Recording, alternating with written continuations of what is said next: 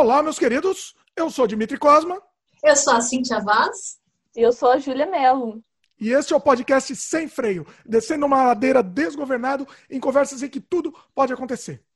Hoje a gente vai falar sobre o surrealismo, o movimento artístico e literário nascido na década de 1920, em que não existem limites nem julgamentos. Uma forma de arte que se caracteriza pela expressão espontânea e automática do pensamento. Incoerente por natureza, proclamava a prevalência dos sonhos, do inconsciente, do instinto e do desejo e pregava a remoção de todos os valores, inclusive os morais, políticos, científicos e filosóficos. É uma forma artística de destruição dos valores estabelecidos, né?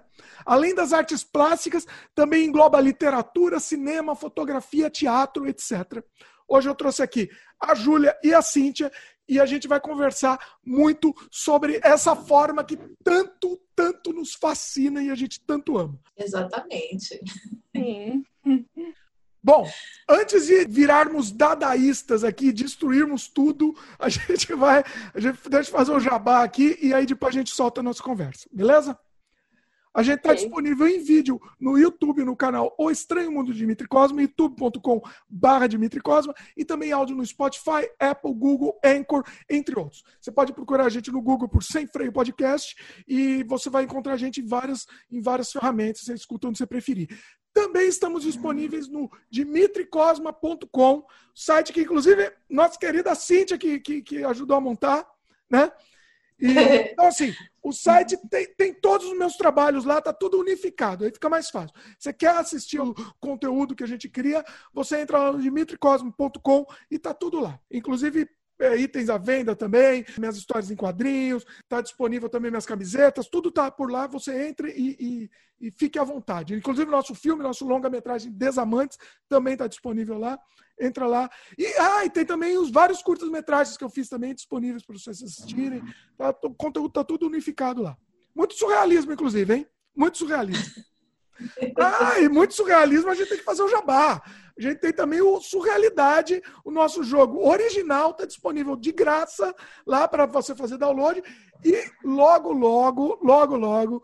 Vamos, vamos falar aqui, a gente vai dar teaser? Não, Júlia e Cíntia, a gente vai dar teaser. Vamos, vamos.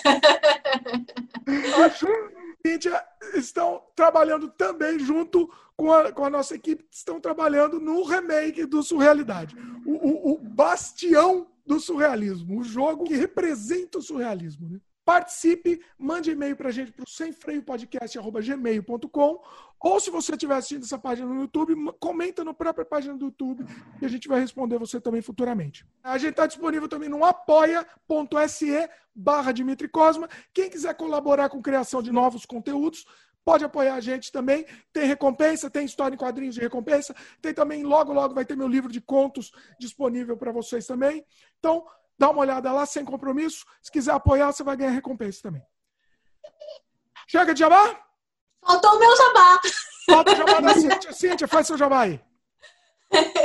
eu tenho um canal de viagens, então se você gosta de viajar, se você tem algum interesse, eu dou dicas de viagens, eu faço bate-papo de viagens, inclusive eu tenho uma playlist com o Dimitri Cosma falando de bate-papo de como que é a vida no Canadá e outros tipos de viagens.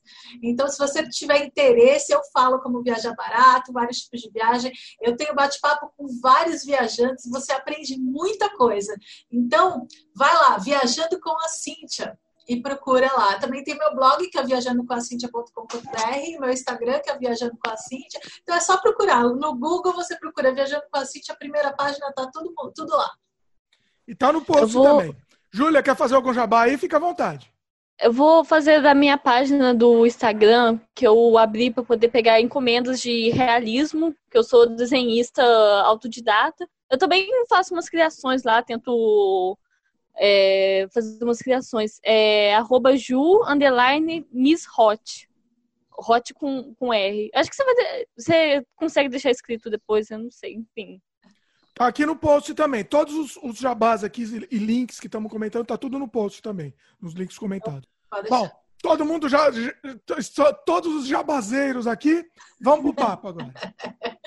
vamos pro papo. Como surgiu o surrealismo? Os... O início do surrealismo veio antes, né? Veio. Vamos ter que voltar no tempo um pouco. Vai lá, quem, quem começa aí? É, o surrealismo ele começou é, a partir do dadaísmo, que foi uma reação é, contra a guerra, né? A Primeira Guerra Mundial que teve. Então, assim, ele era uma quebra, o dadaísmo era uma quebra de qualquer coisa. Por exemplo, uma da escultura. O dadaísmo você pega um objeto e você tira a função daquele objeto, né? Então, ele é uma quebra de tudo. Ele era extremamente meio que mais, mais agressivo que o surrealismo. Né? Aí, aí depois, em, em 1919. Calma. É... Pera, vamos falar mais um pouquinho do, do, do, do, dadaísmo. Acho que é interessante se dar essa, esse overview, né? Ele começou em 1916, né? Em Zurique. Isso. Durante a Primeira Guerra, né, inclusive. Foi durante. Durante a Primeira Guerra. Né? Ele foi uma reação. Você ia falar mais guerra. um pouco, porque eu acho que é, o, o, fundamento do surrealismo veio do dadaísmo. Então acho que é importante a gente dar essa, essa base aí, né? Não, ele, os dadaístas eles, eles se revoltaram contra a Segunda Guerra e eles, principalmente na escultura, né? Também teve na pintura, né? Teve desenho, tiveram outras vertentes, mas no dadaísmo mais famoso ficou a escultura. É, eu acho que o Max Ernest também era dadaísta. Bom, é, só sei que, por exemplo, o Max Ernest fez uma escultura que ele pegou um ferro de passar e colocou um monte de prego, ou seja, não tem a função de passar, né? Ao invés de passar, ele vai rasgar. Então, são vários objetos, por exemplo, aquele que o banco com, com a roda de bicicleta também, tem várias tem várias esculturas estranhas que são exatamente essa quebra, né? Essa quebra de padrões que teve no, no dadaísmo, que acabou passando para o surrealismo mais tarde, depois quando André Breton escreveu o Manifesto do Surrealismo. Eu acho que um, um dos mais conhecidos é, é, a privada, né? É, aquela privada. A privada do Marcel Duchamp. Todo mundo acho que conhece, né? Tu... Explica aí, quem vai explicar aí? Júlia. É, como é que eu explico? Tipo, é uma. Ele tentou, né, colocar aquela. aquele mictório, mas ele não, não conseguiu. Ai, não sei como que era, gente. Esqueci. É um mictório, não é privada, realmente. É, é um mictório. ele tirou totalmente a função. É que assim, além da questão é, da questão social, tinha a questão também de refletir do que, o que, que era a arte. Aí ele tentou colocar esse mictório dentro do, do museu, para se perguntar se o, o que classifica uma coisa como arte ou, ou não. Exatamente. É... é um mictório é uma obra de arte. Né? Foi um escândalo. Sim, foi. Tipo, ele. Eu esqueci o, o, o contexto do, do nome que ele usou para poder colocar lá. Ele não colocou o nome dele, não. Ele tentou pela Pinedo é, com um nome fictício, né? Tipo um. Ah, não sabia disso, olha só. Que tá assinado com outro nome, não tá assinado com o nome é, dele. Eu tô vendo aqui a imagem, é, tá assinado como R. Mut, M-U-T-T. É um 2017, personagem que ele. 1917. Isso. Que ele criou um personagem para colocar lá e eu acho que não conseguiram. E depois ele falou que era dele e conseguiu colocar no museu. Uma coisa assim. Ah, não ah quando não era dele, que ele era conhecido, ele, eles não Sim. quiseram colocar. Sim. Ah, entendi é, quando o cara não era um cara conhecido, eles não se importaram. Mas aí depois viram que era do, do Champ e viram o, o contexto. E aí deu valor. Olha só, que sacanagem. E chama A Fonte, tá? Para quem quiser pesquisar, o nome é A Fonte. É, é, é fonte, né? Fonte, é. Isso.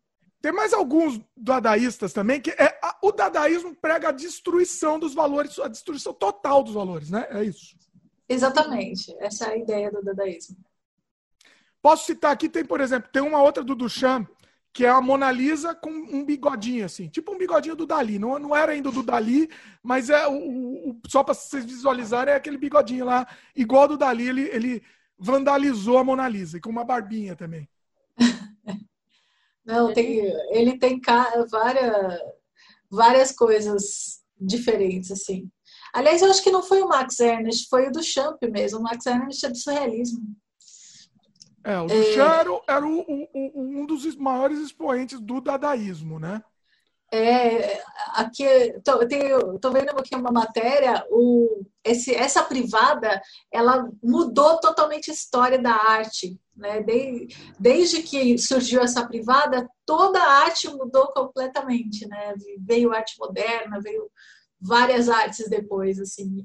Sim. E ela é meio que a escultura mais famosa, assim, dessa, desse início de século e foi a mudança né? Porque antes a, as pinturas eram meio clássicas, né? Elas eram mais impressionistas, ela, mas elas tinham imagem, né? Já ele quebrou a forma do padrão total de tudo e, e isso se derivou a vários outros movimentos que, é, artísticos que vieram depois. Né? Então, é muito importante esse, essa fonte. Imagina colocar como fonte o mictório, ou seja, a pessoa vai beber de mictório. Eita, eita. Essa é, é uma, é uma fonte, é meio que no sentido de estopim, né? De, de início. Uma, acho que é mais nesse sentido, né? Uhum, é a fonte que um é, pode, é, pode é verdade, a fonte que iniciou todo o processo de mudança de toda a arte, da história da arte do mundo todo. Eu, é. só, só, em termos informativos aqui, o movimento foi liderado pelo Tristan Zara, o Hugo Ball e o Hans Arp. Uh, mas o, o Duchamp é o mais conhecido, né? É, o Duchamp é de longe o mais conhecido do, dos Marx Ernst fez bastante coisa também. Depois... É, eu falei, eu falei dele, acho que a, a, o ferro de passar é dele. É, é porque eu fui, no, eu fui no começo do ano, eu fui numa exposição dele. Então, ele tava lá, aquele ferro, eu falei, ai, eu estudei esse ferro na escola, na faculdade de História da Arte. Nossa, o Marx Ernst é sensacional também, né? É, ele é muito bom, o Max Ernst é sensacional. Bom, e aí, vamos já para o surrealismo ou tem mais alguma coisa de dadaísmo para falar? Ah, eu acho que a gente pode ir direto para o surrealismo agora. Bom, e... então ele foi meio que evoluindo, né? Sim. O, o, o, dadaísmo foi em 1916, e aí quando surgiu efetivamente o surrealismo? É, tem um texto que fala que foi em 1900 e 19 e tal, mas o manifesto do surrealismo que oficialmente né, deu origem ao movimento, porque assim, antes o, os artistas eles já estavam se falando, né, por isso que tem gente que fala que foi em 1918, né, 1919, acho que eles estavam todos em contato, mas quando o, o André Breton escreveu o manifesto do surrealismo em 1924, foi que oficialmente nasceu o surrealismo através, né, falando sobre sobre os automatismos psíquicos, né? E, e, a ideia do surrealismo, que é você chegar é, através das técnicas surrealismos, né? E principalmente do automatismo psíquico, é, que é simplesmente você é, até no desenho veio o surrealismo, que a ideia deles é você é, começar a desenhar sem sem estar tá pensando. Sabe quando você está falando no telefone e de repente você começa a fazer um desenho aleatório? Então, isso daí é um automatismo psíquico. A gente faz isso normalmente, a gente nem sabe o nome, nem sabe como é que é. Então, a ideia dele é trazer tudo que tem no inconsciente, tudo que tem no sonho para a, a realidade sem passar pela razão, né? sem passar pela, pela ideia da, do racional, da, sem você ter que pensar sobre uma coisa, simplesmente sai. né? A ideia principal do automatismo é isso. Inclusive, isso não é só no desenho, tem na escrita também, tem você a escrita automática, onde você vai escrevendo aleatoriamente sem sem pensar no que você está escrevendo, né? Então, muitas vezes não tem nem sentido o que você está escrevendo. E no, a maioria das vezes não tem sentido. Né? E, e é também é tem. É, e tem o cadáver delicado também, que é aquela técnica surrealista, onde várias pessoas se juntam. Né? Aliás, é um jogo muito legal para se fazer num, numa, numa festa ou num happy hour Onde você, vamos fazer, hein? Pessoa... Hoje vamos fazer aqui, a gente faz um cadáver delicado. tá bom. Você vai escrevendo no, no papel, palavra, por exemplo, ah, eu escrevo um substantivo, o Dimitri escreve um verbo, a Júlia escreve um adjetivo. Então, né? E se tiver várias pessoas, cada uma escreve um tipo de coisa e aleatória, a primeira coisa que vem na mente, a primeira palavra, e aí vai formando umas frases muito engraçadas que vem teoricamente, que vem do inconsciente coletivo, né? Porque seria o um inconsciente entre várias pessoas. É, então, assim, é, tem várias coisas. Tem através da loucura, que a loucura é o inverso da razão, né? Então, eles achavam que através da loucura você conseguia chegar ao maravilhoso, que é a ideia principal do surrealismo, né? Que é um, é um outro estágio de consciência, digamos assim. Chega então, completamente na, no, no sincero, né? No, na total honestidade. Exatamente, né? É o você não ter freios Como o próprio programa do Dimitri fala. É você, é, você precisa. Você precisa se libertar de todos os julgamentos, os pré-julgamentos seus, os seus preconceitos, para deixar fluir seu inconsciente. Né? Essa, essa é, a, é, a, filosofia do surrealismo. É a quebra de conceitos, a quebra de preconceitos, é, é a quebra de, de qualquer coisa que você, você já tem uma ideia pré-concebida, né? Então já tem toda essa essa essa ideia né, do surrealismo, que é isso que é, é mais fascinante, né? É a quebra de tudo que você pensa, de todos os pensamentos que você já tem pré-concebido, de toda a, a cultura, é, a, Bs, tudo, todas as ideias que você tem a, a, respeito de alguma coisa, elas são quebradas, né? Então essa é, é a principal ideia do surrealismo. E o artista mais famoso não foi nem o André é. Breton que criou. Vai, continua. Vai falar dos artistas ainda, calma. Vamos ainda mais, mais um pouco. O, da, do, dos fundamentos, né? Isso. O Freud ele teve uma influência muito grande, né? As teorias do Freud, do psicanalista Sigmund Freud, teve essa influência na, na concepção do surrealismo, né? É, o, André Breton ele era um poeta e, e, crítico. Ele era crítico de arte, né? O Breton. Acho que sim. Isso. E, é. e ele que escreveu o manifesto. Isso começou, o pontapé veio do manifesto. Mas é. o nome surrealismo, eu estou vendo aqui, senhor Wikipedia, aqui, pode me chamar, por favor. O, o surrealismo é, supõe-se que foi criado em 1917, o termo, o nome surrealismo, uhum. pelo poeta Guillaume, Guillaume Apollinaire. Olha meu francês, que ele era um artista ligado ao cubismo e, e dizem que foi ele que criou o termo mesmo, surrealismo. O termo surrealismo, né? Isso. E aí o manifesto surrealista o Breton criou em 1924, 24, né? 24, isso. Isso. É isso. É, exatamente. Ele criou. O que, era o manifesto? Antes da gente falar dos artistas, o que, que é o, o manifesto especificamente? O manifesto é exatamente é a base, a fundação e a ideia do, do surrealismo, que é, é através do automatismo psíquico. Ele fala muito sobre exatamente sobre os preconceitos, sobre sobre o automatismo psíquico. Foi ele que criou o, é a, a, palavra, né, o termo de automatismo psíquico para virar a própria base do movimento surrealismo. surrealista. As técnicas surrealistas, tudo veio, vieram dessa ideia principal do, do manifesto surrealismo.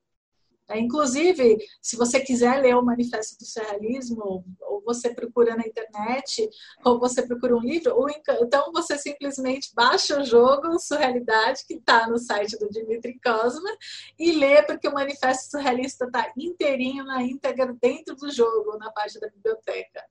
Você pode acessar e ler inteiro. O primeiro e o segundo, porque depois teve um segundo manifesto, né? Isso. Teve um monte de briga. No, no pessoal do surrealismo acabaram se brigando, se bicando. Porque a gente vai falar um pouco de briga também, né? É, é bom. Uhum. Briga, os barracos também. Os barracos.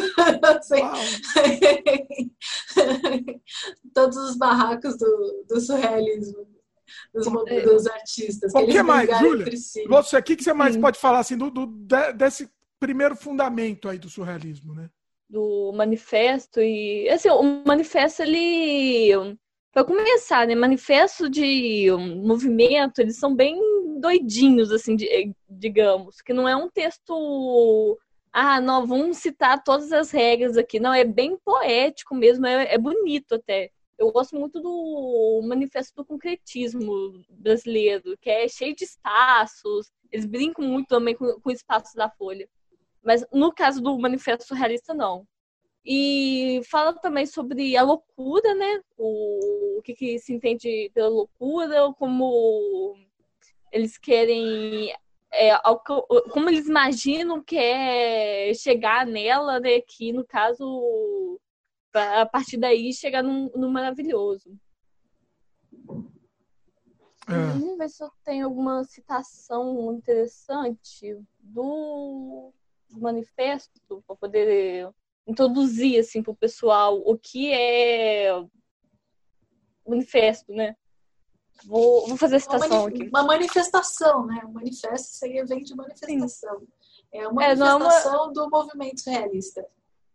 Não é uma questão assim, tipo, regra, mas mostra o que, qual é a pretensão da, daquele movimento. E os movimentos na, no início do século, eles aconteceram assim, um em cima do outro, não tem exatamente uma ordem cronológica, assim, ah, um aconteceu primeiro, depois o outro. No caso, que, apesar de que no, no o, o, o, da, o surrealismo é, surgiu do, a, a partir do Dada, né? É, a citação é por automatismo físico, através do qual se pretende expressar, seja verbalmente ou na escrita, o verdadeiro funcionamento do pensamento. Pensamento ditado na ausência de qualquer controle exercido pela razão e alheio a qualquer preocupação moral ou estética como eu tenho estudado mais sobre o surrealismo por causa do jogo, né? Uhum. Por causa do remake, uma coisa que eu observei, que eu linkei, é que quando a gente vai fazer um, um logotipo para uma marca, a gente faz isso, sabe? Que é o desenho automático. Que é. Assim, a gente conversa com a equipe e começa a rabiscar várias ideias. Vai, vai surgindo assim, tipo, pode passar de 100 uh, 200 desenhos até chegar numa, na, é, no produto ideia. final.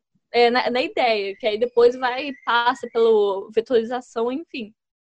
E eu acho interessante que hum, agora, estudando mais sobre o movimento, eu consigo observar coisas tanto na, é, no meu dia a dia quanto no, na, na, nas produções que eu já fiz, nos desenhos que eu faço, como que é essa questão do, do automático, sabe?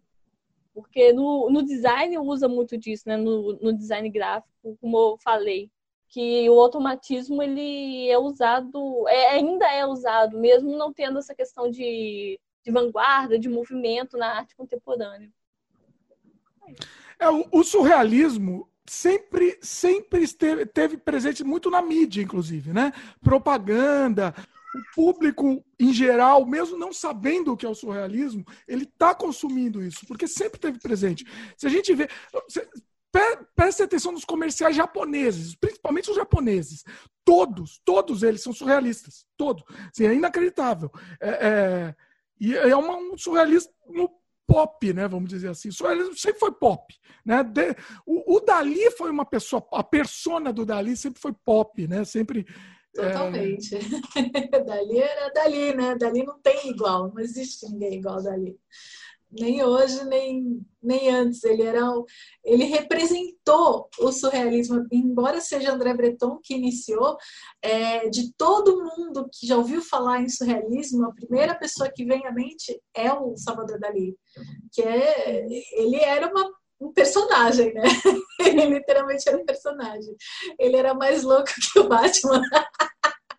Eu não sei, a gente não sabe se era um, perso um persona, uma persona ou um... Ou ele mesmo. Né? Ele não sabe eu isso. Que, eu acho que era, era ele mesmo, né? Não era a pessoa. Ele eu acho que acabou meio que acabou meio que se misturando. Ele começou a criar... Ele incorporou. Eu acho que ele criou uma persona e ele acabou incorporando a persona como ele mesmo, né? Tanto que ele era Salvador Dali 24 horas por dia, né? Não importa o que ele fazia, ele aprontava. Quem conhecia ele mais de pro, mais de perto, né? Parentes, amigos, ele estava sempre aprontando. ele ficava zoando o tempo todo. às vezes. A, a Gala devia ser mais louca que ele, né? pra aguentar, né? Ela devia ser tão louca quanto. É, a, Gala tem, tem, tem, uma polêmica envolvendo ela, mas calma, estamos atropelando de novo. Bom, a, falando de Dali, deixa eu já citar aqui que é interessante. Tem uma entrevista muito legal no YouTube com o Dali, que ele entra num programa de entrevista estadunidense lá, ele entra com o tamanduá. Vocês já viram essa entrevista? Esse não. É incrível, é incrível. Assistam, o link está no post, inclusive. E, e, aí, e a coisa desgringolou para um, um, lado absurdo, né? E o entrevistador começa a perguntar do tamanduá. E, e olha, a, assista essa entrevista. É, é, ah, eu vou procurar, eu vou procurar. Está no post. Legal. Aproveitar já, já entro no link. Bom, mas daí assim, o, vamos voltando aqui pro, pro, cronologicamente. O Breton ele fez o manifesto e começou a reunir um monte de maluco também. É isso? Em Sim, Paris, né? É. Foi em Paris, vocês falaram? Paris. Isso. E, bom, e aí começou a agregar o pessoal que, que o pessoal que tinha as mesmas ideias também, né? Bom, citem, citem alguns aí desse começo aí. Ah, Dali, o Magritte, Max Ernst, Miró. Miró, você já deve... Buñuel, né? Buñuel, é, esses aqui eu tô falando da pintura, né? Buñuel foi no cinema, né? Teve gente no teatro também, né? Teve... Nossa, teve muita gente, né? Porque foi o, o, surrealismo, ele foi na pintura, na escultura, no cinema, na fotografia, teatro, literatura. Na literatura, no caso, o André Breton, né? Teatro, a fotografia foi o Max Ernst, é, e o teatro, eu tenho que, tenho que fazer uma cola aqui. É, no teatro foi o, Anton, o Antonin Artaud, né? Isso, foi ele. Foi ele. É, e os filmes, né? O cinema, os filmes surrealistas. Tiveram vários. O, o Cão Andaluz, né? O mais, é o mais famoso, que ele foi feito pelo Dali e pelo Buñuel, que na verdade foi um sonho que eles tiveram, que eles emendaram e fizeram o roteiro lá, que não tem nem pé nem cabeça. É muito bom. Eles iam sonhando, era isso. Dali e Buñuel iam sonhando e iam escrevendo o roteiro. Isso é, é, é lindo, é lindo demais. E esse é o filme, esse filme formou o meu caráter. É o divisor de águas do meu caráter. Esse filme eu já devo ter assistido mais de 100 vezes. Só pra... Tô louco. Acho que muito mais, muito mais que 100 vezes. Tá no post, inclusive, assistam. Tá em domínio público. Pode assistir à vontade. Coisa linda. Nunca mais você nunca mais será o mesmo se assistir esse filme. Olha aqui, ó. o cinema surrealista é uma abordagem modernista do cinema, tanto na história quanto na produção originada em Paris na década de 20. Relacionado com o cinema dadaísta, o cinema surrealista é caracterizado pela rejeição da dramática psicologia e uso frequente das imagens chocantes. O primeiro filme surrealista, La Coquille de la é, Clerigman, de 1928, dirigido por Germain Dulac, a partir do roteiro de Antônio Artaud. Outros filmes que abordaram essa temática foi O Cão da Luz e A Era de Ouro, do Buñuel e do Dali. Né, o Buñuel passou a dirigir diversos filmes com diferentes graus de influência surrealista. Né? Eu não conheço esse, esse filme aí, que foi o primeiro, hein? Ó, tô, é, tem que dar uma pesquisada aí. Le Coquille é, Claire Clergaimant. Nossa, difícil de falar em francês, né? Olha só. Não o surrealismo foi o primeiro movimento literário de artística se tornado associar ao cinema. Embora tenha sido também um movimento amplamente negligenciado pelos críticos de cinema e historiadores.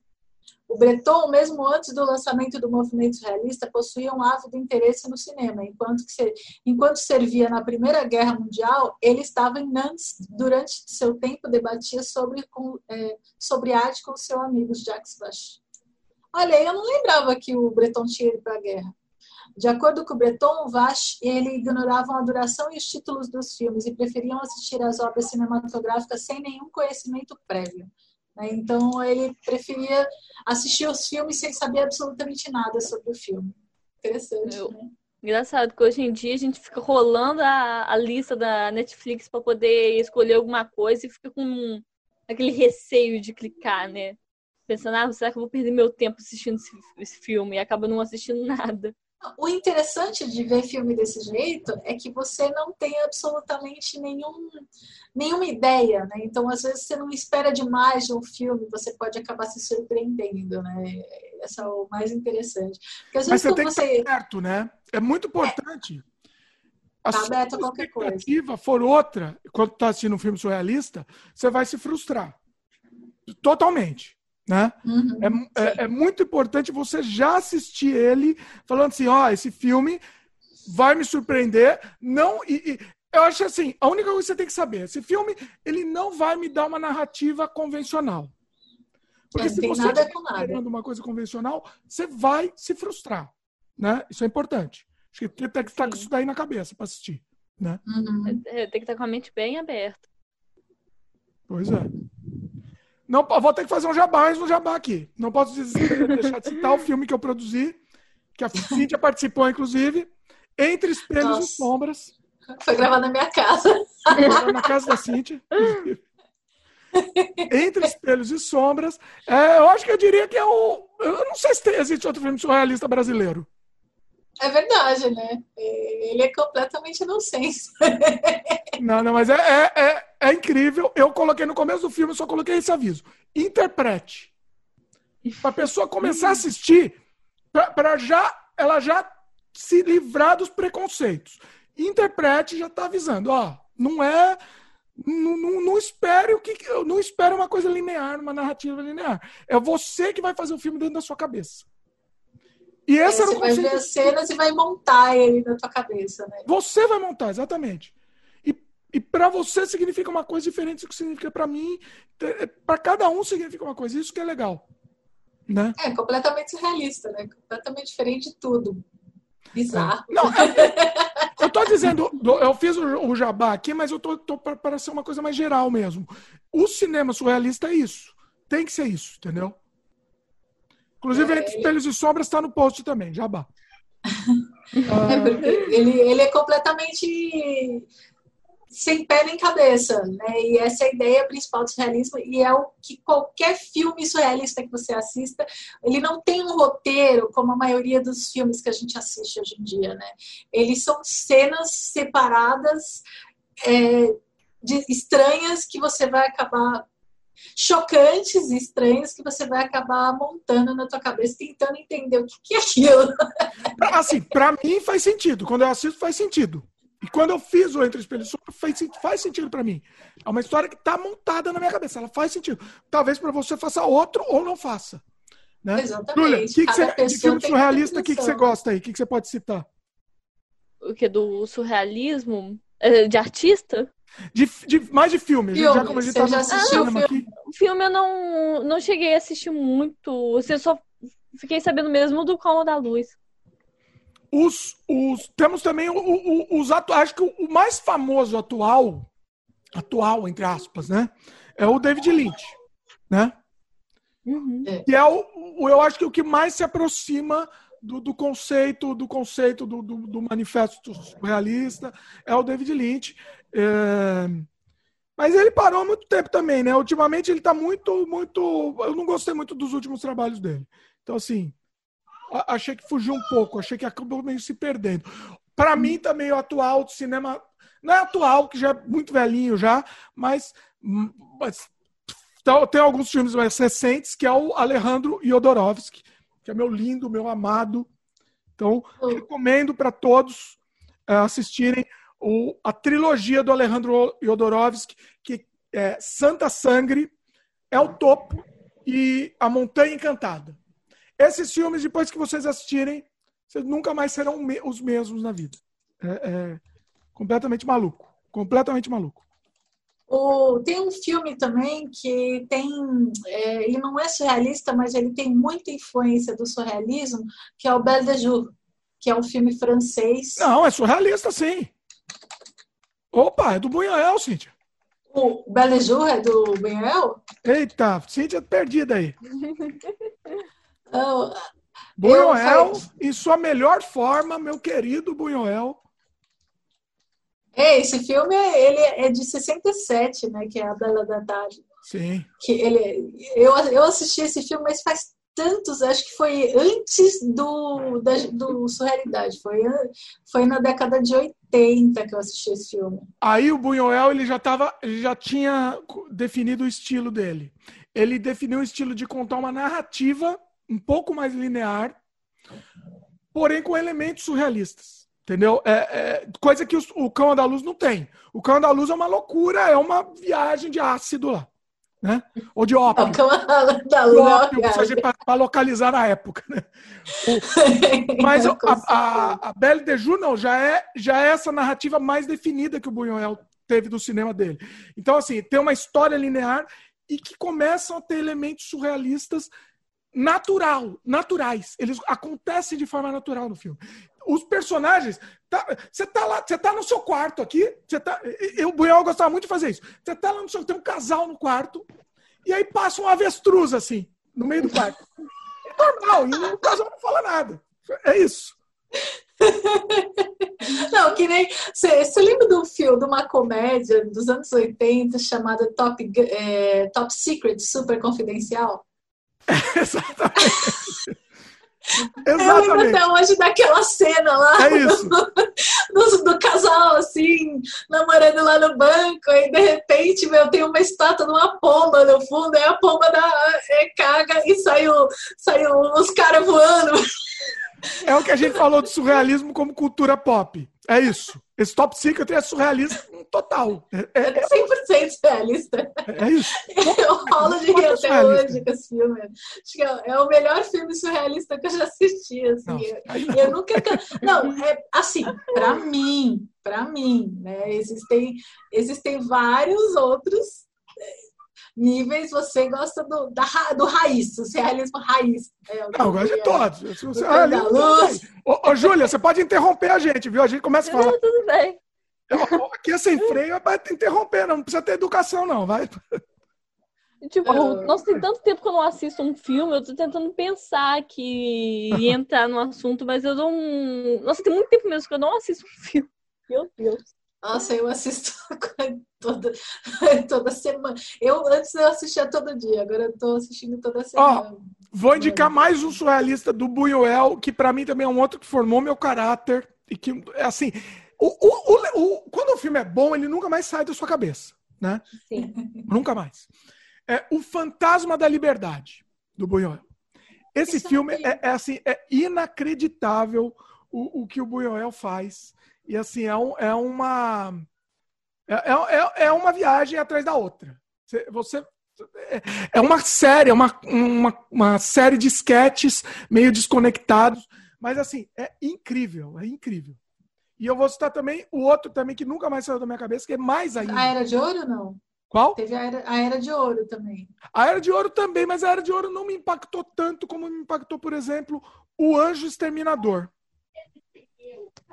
O Anjo Exterminador é um filme tão, tão é, claustrofóbico, é é, é, é, é impactante. Eu vou resumir aqui que, que se, como se passa. O, é um, um, um, um, grupo de alta, da alta sociedade que está reunido numa festa chi, chiquérrima e eles não conseguem sair daquela sala que eles estão. Sem motivo nenhum. A porta está aberta, mas eles não conseguem sair. E começa a dar desespero, porque eles querem sair e não conseguem. Sem motivo, a porta está aberta lá. E eles começam a cair tudo e, e, e, e, e cair todas aquelas máscaras que vestem, né? E é inacreditável a genialidade do Buñuel com esse filme. O Anjo Exterminador. Assistam, por favor. vou, vou, procurar para assistir. a gente vai pro, vai pro cinema aqui, mas vamos, voltar para a arte aqui, que eu, eu atropelei todo mundo aqui. Vai lá, volta para a arte aí. Júlia, o que mais você pode dizer? Vamos, vamos voltar para as artes plásticas, mais especificamente aqui. Ai, meu favorito é o Salvador Dali, né? O Salvador Dali, ele... é, Todo mundo só lembra mais o Dali, que ele é o, que ele é o mais... Não tem ícone. jeito, né? É o mais... Ele é o ícone. Ele é o ícone. É um ícone. Mas também teve Magritte também, que Magritte era muito bom também. E ele tinha uma ideia um pouco diferente. O, o Dali ele tinha um estilo próprio, que ele, ele a proposta dele é tirar fotografia dos sonhos. tanto que ele era muito bom com a pintura realista, a, a, a pintura dele, a parte de anatomia, era tudo extremamente realista. Só que o que ele desenhava era completamente sonho. Fora que tem as interpretações, né? Por exemplo, o relógio derretendo significa a perda da memória, né? Não, o relógio é do Dali, Cintia. Não, eu tô falando do Dali. Ah, não, eu achei que você estava falando do Magritte. Ah, não, então, né? Eu. eu. Né? Vamos eu passei muito rápido o, o, o Magritte. Mas estamos dadaístas hoje. o, Magritte, ele tem um quadro muito famoso que é o é um cachimbo. Ele é, é um quadro que tem um cachimbo. Mas o que, que significa aquele cachimbo? O cachimbo não é um, ca um cachimbo, ele é a imagem de um cachimbo. Né? Ele, é, a, a, o cachimbo não é um cachimbo, é uma representação do cachimbo. Né? É mais ou menos um pouco é, Platão, né? porque Platão ele tinha a ideia de que esse mundo era uma cópia de um outro mundo, né? que, do mundo mental. Então, né, na verdade, a gente era uma cópia e qualquer coisa que a gente faça aqui é uma cópia da cópia, porque é uma cópia do pensamento, né? uma cópia do mundo mental, uma cópia da nossa imaginação. E, e ele tentou representar um pouquinho nessa na pintura dele, que é que o, a gente tá, não está vendo o, o um cachimbo, a gente está vendo a imagem do cachimbo, a gente está vendo a cópia de um cachimbo de verdade. Né? Então, ele tem toda essa essa pegada, assim, a pintura dele, quando você olha, parece meio realista, mas, por exemplo, você vê um cara com, com uma maçã na cabeça, né? ele, é, ele não é tão su, ele é surrealista, mas de uma maneira, mas de uma forma mais sutil que o Dali, que o Dali é Dali, é Dali né? Eu não sei se ele é mais sutil, eu diria que assim, ele é mais é, é, eu não sei, é que. Um, Conceitual? Talvez. Mais gráfico, talvez, porque o Dali é aquela coisa mais orgânica. Sim, sim. Me ajudem, me ajudem com isso aí. Ele é mais or... o Dali é mais orgânico, aquela coisa meio derretendo, né? E, e o Magritte é uma coisa um pouco mais mais de design gráfico mesmo, uma coisa mais com menos linhas, menos menos poluição entre muitas aspas aqui. Ele é mais clean, né? um pouquinho mais clean. Oi? A arte dele é um pouco mais clean que a do Dali, né? Mais clean, é. Apesar de ser realista um... também. Tem um traço bem realista. Tem um traço bem realista, né? Eu gosto muito. E tem o Miró. O Miró é, é quase uma arte moderna, né? O Miró, ele não tem nada com nada. Ele é um monte de tracinho, pontinho. É, Miró já é outra pegada, exatamente. É, mas Miró é surrealista também. Sim. É, ele tá entre os, surrealistas. Eu ele não, já até completamente... Miró. É, que ele, ele não, não faz, ele não tem um traço, um traço né, realista, né? ele não desenha pessoas, ele desenha figuras. Desenha um monte de bolinha com, com risquinho. Um monte de bolinha com tracinho. Ó, não estou faltando com respeito, não. Não, Mira, ele, ele tem, tem, o seu mérito, é muito bonito. É, é, um, é um, trabalho muito bonito. Ele é mais abstrato, né? Exatamente. Abstrato, exatamente. Ele é, ele é mais para arte moderna. Ele começou o surrealismo, mas ele, ele iniciou né, um pouquinho né, da arte moderna. Ele foi uma. Talvez ele tenha sido um intermediário né? ou, tem, ou arte moderna vem a referência do, do Miró. Né? Sim. Qual que você, vocês, qual que é a preferência de vocês, Júlia? Que que você, qual dos artistas surrealistas, quais são os seus preferidos?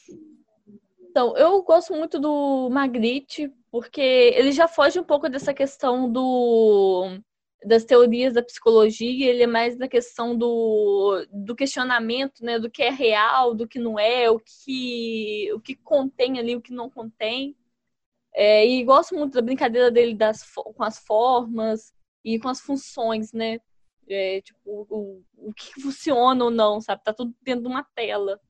É, uhum. Eu gosto muito do Magritte e eu gosto também das influências que o surrealismo é, teve aqui no Brasil é, para a arte moderna brasileira, que no caso um artista que eu gosto bastante é o Cícero Dias que ele começa a ter essa pegada surrealista em algumas obras dele, tipo o galo ou o abacaxi. Ele mistura um galo e um abacaxi ao mesmo tempo. Eu acho isso bem interessante. Tem um traço que é só dele mesmo, que é muito característico também da, da arte brasileira e muito característico dele. Então, para mim, é, apesar dele não ser o surrealista, né, ele ter só tido influência por ter vivido em Paris e tudo mais, é, são esses dois para mim que eu mais gosto. Ah, eu sou Dali. eu sou Dali na veia. Oi? Eu sou Dali na veia. É, o Magritte é. eu gosto também, mas o, Salvador Dali, ele é, ele é único. Se é para citar um, né? Que, que a gente tá fazendo a, br a brincadeira que você tem que citar um aí, o preferido. você tem dois. É difícil. A Júlia citando um, citou o Magritte, Cíntia citou o Dali. Dali. Isso. Eu tenho problema que eu vou, se, se eu tiver que citar um, eu vou ter que falar Bunhoel. Mas eu é sabia que, que você ia falar ele. Não tem jeito, mas é que para mim Bunhoel moldou meu caráter, não tem jeito. Para mim, o Dali, eu já fui numa exposição do Dali e eu fiquei encantada. Sabe aquela, aquela exposição que você vai você não quer sair da exposição? Você fica fascinada, porque ele tinha pintura, ele tinha escultura. A, a parte de, de anatomia dele, assim, é fantástica.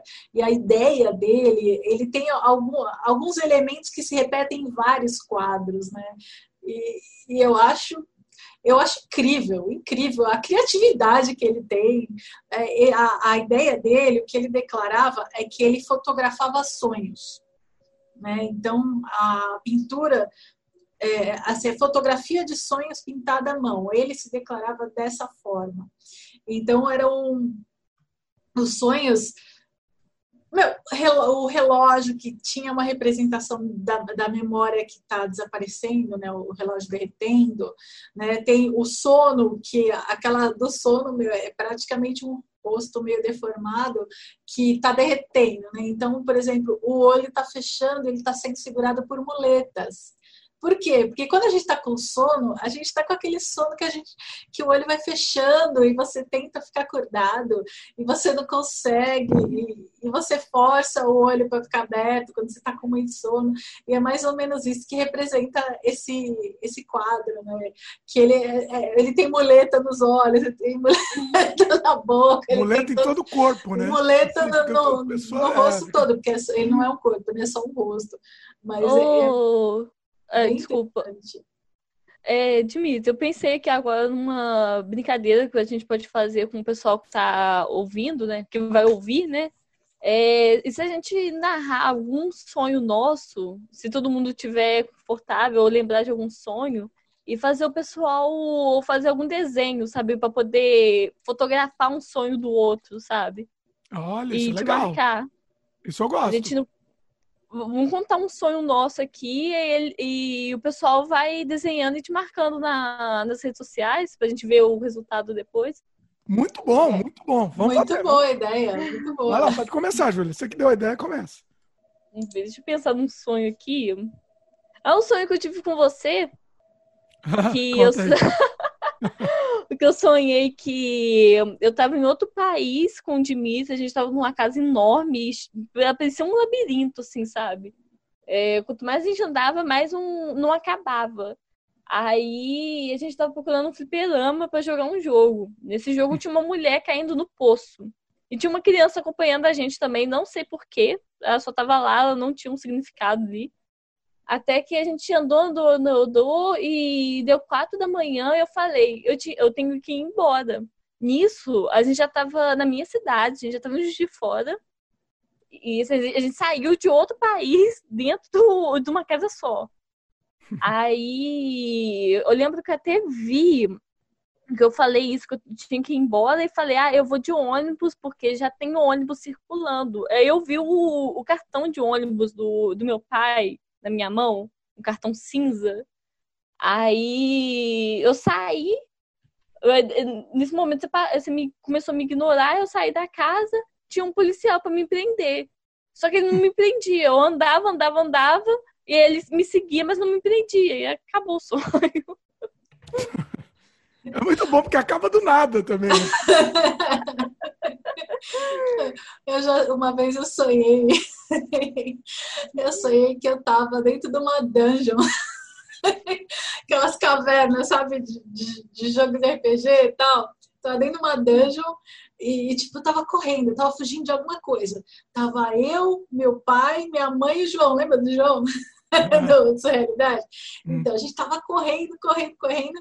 E, e aí, de repente, apareceu ah, um vão gigante, né?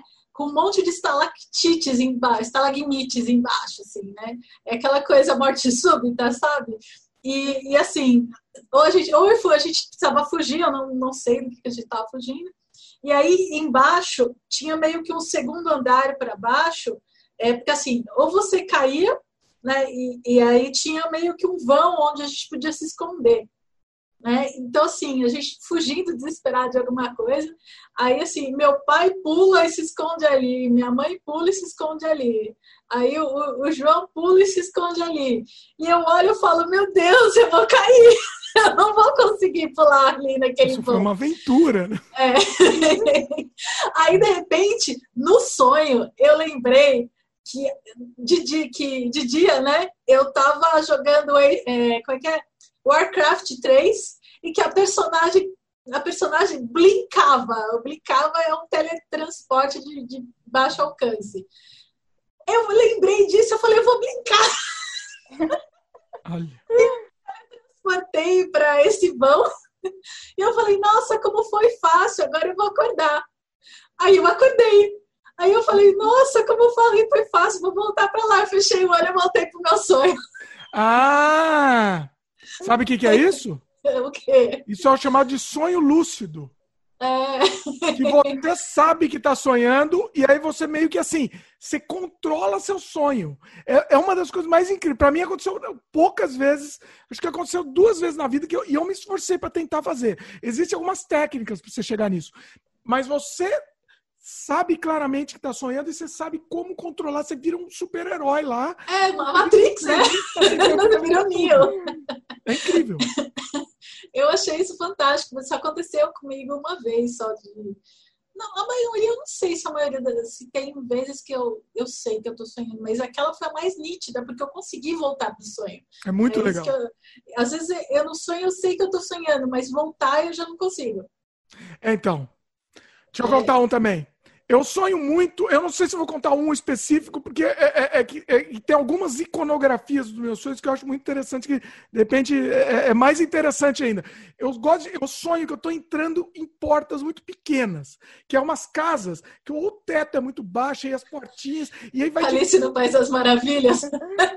umas portinhas desse tamanho, eu tenho que passar assim, entendeu? Uma portinha de, sei lá, 20 centímetros assim, eu tenho que entrar por ela.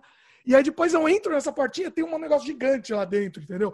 Aí depois tem um túnel, esse negócio de lugar muito fechado e depois abre no lugar aberto, é uma coisa que eu sou muito recorrente, né? Ô, Dimitri, você já, já assistiu Alice no País das Maravilhas, o desenho? Então, tem a, é, parece aquela Igualzinho. portinha da Alice, né? Mas é. o meu é mais estrutura gigantesca, assim. É Mas lá também, lá também. É, na verdade, eu acho que o ideal para você seria você ler o Alice nos Países das Maravilhas, o Quem? original, não que foi interpretado pelo, pelo. Aliás, esse é um desenho surrealista, Sim. totalmente surrealista. Né? O livro é muito surrealista. Assim, o, o Walt Disney ele sempre melhora as histórias e faz de uma maneira bonitinha. Né? O Alice nos Países das Maravilhas ele é um sonho. Tem exatamente isso. Tem a porta pequenininha, ela tem que comer e beber. Aí, o, a, quando ela, eu não sei se é quando ela come ou quando ela bebe, ela cresce e depois ela diminui. Então, ela fica crescendo, ela entra assim, tem um negócio gigante, porque ela tá pequena, ela tem que passar por uma coisa, aí ela, ela bebe, aí ela fica gigante, né? E tudo fica pequeno e não consegue passar pela porta. É mais ou menos esse negócio, é igualzinho que você falou. É muito, é interessante. E uma coisa que eu sonho muito também é, eu sou muito com tsunami. É, é muito. Nossa, eu sonhei tanto com tsunami na vida, só que a diferença é que quando eu sonhava acontecia. Ah, é, a Cintia tem poderes mágicos. Sério, lembra quando teve aquele tsunami na Indonésia? Na hum. véspera eu sonhei com tsunami. Eu sonhava sempre quando era adolescente, quando eu, eu, era criança, mas é, depois, quando Aí teve uma vez que eu sonhei, fazia uns 10 anos que eu não sonhava, eu sonhei, aí eu acordei e eu vi as notícias de que tinha tido o tsunami lá na, na Indonésia. A Cintia causa. Falei, Nossa, cara! Olha aí, aí, vamos, vamos. vamos... É. Eu já tive uns, uns, sonhos diferentes, eu já sonhei com o número. Aí pergunta se eu joguei na loteria. Eu acertei, só que eu não joguei. Eita. Trouxa, né? Bom, depois desse monte de sonho, quem quiser desenhar essas ideias, manda ver aí e posta que a gente, que a gente vai mostrar depois aqui, vai repostar também. Uma vez eu sonhei que eu adotei um lobisomem. Oi? uma vez eu sonhei que eu estava no meio de uma floresta medieval e que eu adotei um lobisomem. Tinha um filhotinho de lobisomem que o, o, o povo queria matar e eu escondi ele e, e criei um lobisomem. Virou meu, virou meu guarda-costas. A Cintia sonha muito que ela joga muito RPG, jogava, né? Não sei se tá jogando. Jogava, não joga mais. E, e aí ela sonha com essas coisas de RPG. Né? eu tenho. Uma vez, quando eu acho que eu era adolescente, eu sonhei que eu tava lá na praia, onde eu tenho casa de praia, lá em Boiscanga, e, e aí tava rolando uns toques de recolher lá.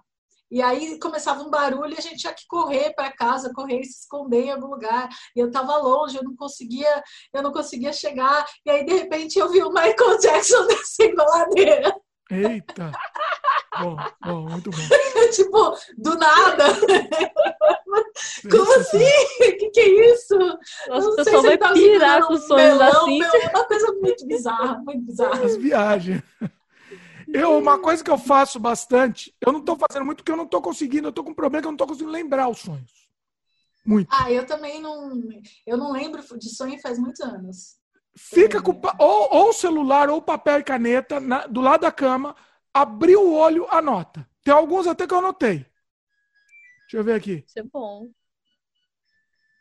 Uma é... vez eu sonhei que ah, eu estava na sala de aula, eu era adolescente. Estava na sala de aula e a sala de aula era uma cama gigante. Tipo, era colchão e todo mundo sentava de perna cruzada no, no, coxo, no chão, né? no chão, colchão, né? E o professor ficava dando aula na lousa, descalço, em cima do, do colchão. As coisas que você fala, meu, como assim? Nossa, isso Nossa. me lembra um, um, sonho que eu tive com hum. um youtuber. É, um youtuber que fala sobre direito no, no, no canal dele, o Pablo Castro. Ah. Eu sonhei com ele uma vez que ele tava de bermuda e chinelo numa audiência e ele tava resolvendo é, questão de pensão alimentícia da minha sobrinha. e tipo, ele tava mal relaxado, assim, não tava vestindo terno nem nada. Nossa. A gente foi pra audiência e conseguimos a, a pensão. E deu, deu, o resultado deu certo no sonho. Uma vez eu sonhei que eu tava num tabuleiro de jogo. Olha. Eu tava, tipo assim, era tipo aquele jogo da vida, sabe? Que são várias casinhas. E aí eram vários quartos, um seguido do outro. E aí eu tava correndo atrás do Bon Jovi. Aí fechava a porta, fechava a porta. Aí aparecia um obstáculo no meio do caminho. E agora o que, que eu vou fazer? E aí eu tenho que passar e tenho que correr. Eu falei, meu, como assim? Olha só. eu, eu tenho um aqui que eu não lembrava. Isso é inacreditável. Inacreditável. Se eu não tivesse anotado, eu não, eu não lembraria. Aqui no Canadá teve a gente foi num show, vocês nem devem conhecer, era um cantor chamado Genival Lacerda. Não sei quem é. Era um cantor dos anos 80, 60, 70, um veinho. Era um veinho gordinho. E aí o, o, o, o sonho, ele, ele, eu fui no show, eu tava no Canadá, ele veio fazer um show no Canadá. E aí ele cantava uma música. Ele tá de olho na boutique dela. Não sei se vocês. Ah, eu lembro da música. Ele tá de olho na Ele cantava, tava cantando, né? No show. Só que no show ele tava montado em uma ratazana gigante. Olha que, que sensacional. Esse eu tive que anotar. No palco, assim, ele, ele montado na ratazana cantando, ele tá de olho.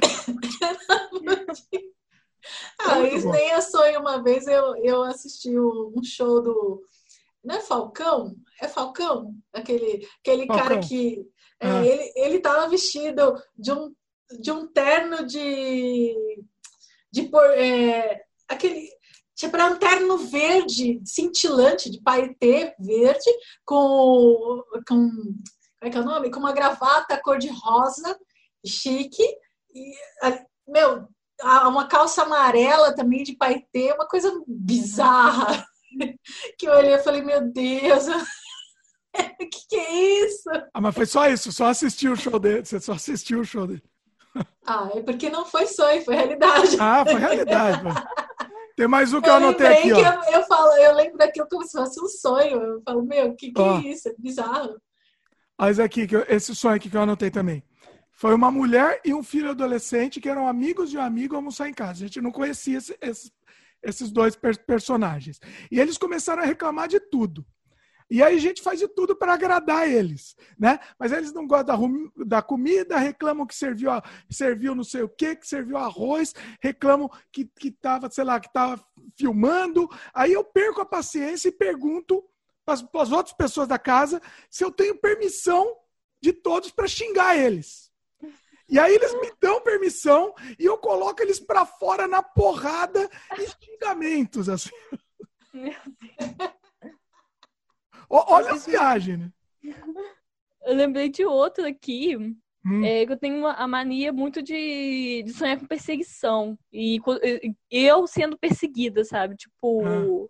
eu sendo é, uma criminosa ou algo do tipo. Eu sonhei uma vez que eu tava fugindo de um crime que eu cometi, não lembro qual. E eu tava assim, encurralado, não ia dar mais pra fazer, não ia dar pra fazer mais nada, sabe? Eu tava dentro de, um, de uma casa, eu acabei entrando na casa e me encurralando. Eu simplesmente virei uma criança. Eu comecei a correr, a brincar, como se nada tivesse acontecido. E os policiais foram embora. Olha. Transformação do sonho é muito legal isso, né? Uma, uma história muda para outra, assim, é incrível.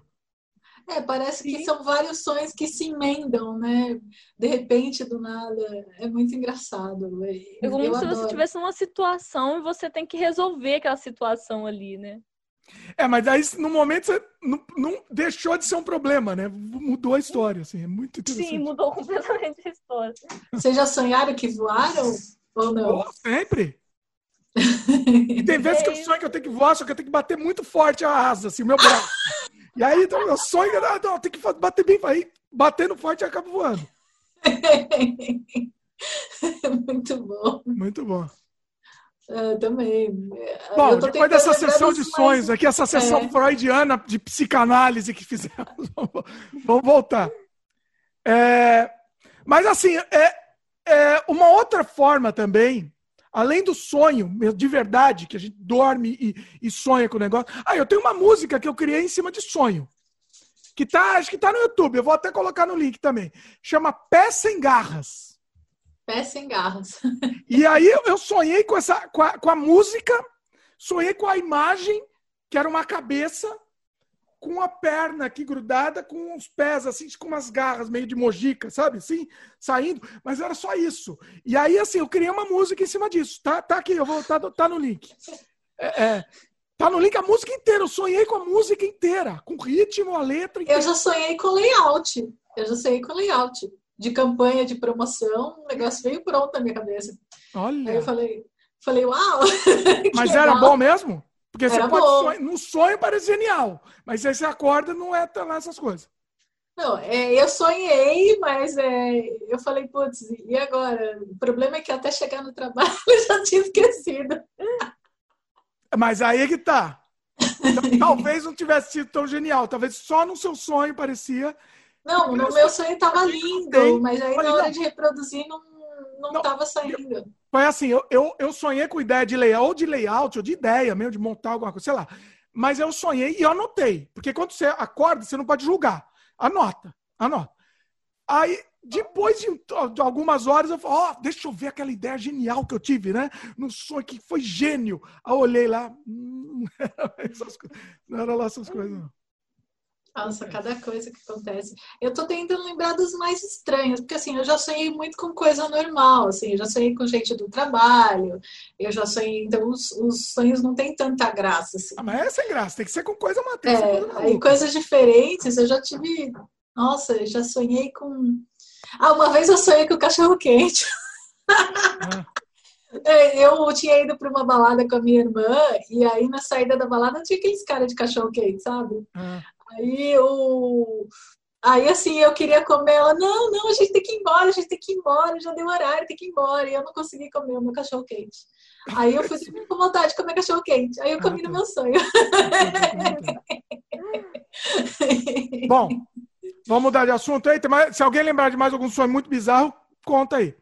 Aí, se alguém quiser desenhar, fazer até um desenho com a compilação de todos os sonhos juntos. Opa, opa viagem aí. Ou conta o sonho de vocês também. Conta aqui no comentário o sonho de é, vocês. Comenta aí, conta, conta Eu adoro, eu adoro ouvir sonho. Eu acho muito legal isso. Isso é muito, é muito interessante. Porque é um outro mundo, né? Buñuel, inclusive, dizia que a única realidade que importa para ele é a realidade dos sonhos. Essa é uma frase que o Buñuel sempre falava. E, e, e, é, não sei, é, é, incrível. Agora, a gente está falando de sonho dormindo, mas você pode sonhar acordado também, né? Existem sim, algumas sim. técnicas de você sonhar acordado, né? É, eu já tive dizer sobre acordada. isso? Eu já tive uma vez, eu sonhei acordada, assim, eu tava naquele, naquela transição entre dormir e acordar, sabe? Quando você tá ah, quase não, dormindo, não. aquele estado alfa. Tá, mas isso ainda é o estado alfa do sonho. Eu tô dizendo sonho acordado conscientemente que é a técnica surrealista, de libertar nosso consciente. Ah, sim! Também, direto, direto. Eu vivo mais lá do que aqui. O automatismo, né? Na verdade, é o automatismo. É, no caso é de ter devaneio. De automatismo. O que, que vocês acham? Vamos fazer? Acho bacana. Pode ser. Ô, ô Dimitri, seria de, tipo de ficar tendo devaneio? Você fica parando, parado, imaginando um monte de coisa, mas você tá acordado? Uma, da, uma delas é isso. Uma da, das técnicas é isso. Você viaja, de, de, devaneia mesmo, e sem julgar, obviamente, e tudo que tiver. Eu gosto muito de desenhar assim. Eu, eu, alguns desenhos que eu faço muito assim, sem julgar, ou tô fazendo outra coisa, tô... é aquilo lá, não sei quem, qual das duas que comentou, aquele negócio que a gente tá falando no telefone e fica fazer aquele rabis, aqueles rabisquinhos. Eu gosto de fazer isso também, mas com um pouco mais de, de de, de, centrado, um pouco mais centrado. Então eu tô lá desenhando alguma coisa, pode ser meio que rabiscado, bem solto, e você vê o que sai de lá. Entendeu? Essa é uma das técnicas. E tem o, o, o cadáver delicado, que a gente faz isso em forma de escrita. Né? Uhum. O Surrealidade, o primeiro Surrealidade, o, o nosso jogo, eu fiz muito disso, eu coloquei na biblioteca do Surrealidade muitos desses meus cadáveres delicados que eu tinha feito. São poesias surrealistas que, na verdade, são isso. É, é, é, é basicamente você vomitar. Né? É, é, é, tudo que sai da sua cabeça você vai jogando lá. No final, saem algumas coisas interessantes. Eu tenho muita coisa que eu escrevi em cima disso. De escrita também. Não só de desenho, de escrita, porque é muito legal. Porque está seu inconsciente lá aflorado inteiro. Assim, é muito legal. Vamos fazer uma experiência? Topam? Já estou fazendo. Não, não, mas não, calma. É, tem dois tipos. A Cintia está fazendo o tipo. Tem o cadáver delicado que é coletivo, não é? Sim, o cadáver delicado ele é coletivo. E tem o automatismo que é só você e você. Exatamente. Ah, não, escrita automática, desculpa. Escrita automática. Não, assim, existe a escrita automática, existe o desenho automático, existe o cadáver delicado. Sim. O cadáver delicado e a escrita automática era é em palavras. O Exatamente. desenho automático é só você e você não pensar, você ir fazendo sem pensar. Vamos fazer uma. Vamos fazer aqui, como a gente está em três aqui, vamos fazer uma, um cadáver delicado? Podemos. Então vai ser o seguinte: cada um vai pensar num. Eu, eu, vou fazer de um jeito diferente aqui, porque como a gente está virtual, se a gente tivesse ao vivo, cada um fazendo um papel ia dobrando ia passando para o outro. Mas uhum. como a uhum. gente está virtual aqui, vai ficar mais legal. Cada um escrever um sujeito, um, é? um sujeito subjetivo. Eu tô ficando maluco. Um, Não, gente, um escreve um subjetivo, um adjetivo sujeito. e um verbo. Sujeito. É sujeito, substantivo. Eu não sei, eu não sei nada de português aqui. Sou ruim. eu, eu, já até esqueci as, um, o que significa essas terminologias. O que significa? Não, é assim, o substantivo, né, o sujeito é pessoa, objeto, ah, é, e, e, assim, substantivo qualquer coisa, né, que, que significa... Não, mas não é isso, algo... não, é um adjetivo... Su... É um verbo. É um verbo, desculpa, é, não é então, substantivo, então, é um verbo. É um su sujeito ou substantivo, um verbo, verbo e um adjetivo. adjetivo. Isso. É, Sabe o que é isso? Que é, não, eu sei que é. Adjetivo é, é uma, é uma, uma qualidade, é um defeito, né? Da pessoa. Sim, uma característica. Da pessoa, da coisa. É uma característica. Característica, é. é. E verbo é uma atitude e sujeito ou substantivo. Qualquer coisa, é. Qualquer É uma- coisa, coisa- pessoa ou objeto. pessoa, objeto. Vamos lá, cada um escreve um dos três, depois a gente vai sortear, a gente vai formar três frases em cima disso. Beleza? Como é que Beleza. vai fazer isso? Vai ser no WhatsApp ou. A gente pode escrever aqui agora qualquer coisa e aí a gente fala aqui. É, a gente, aí eu vou juntar aqui, pode deixar que eu junto. O que vier à mente, você escreve um sujeito, adjetivo e verbo. O que vier à mente, tá? Tá. Vamos lá, em tempo real aqui.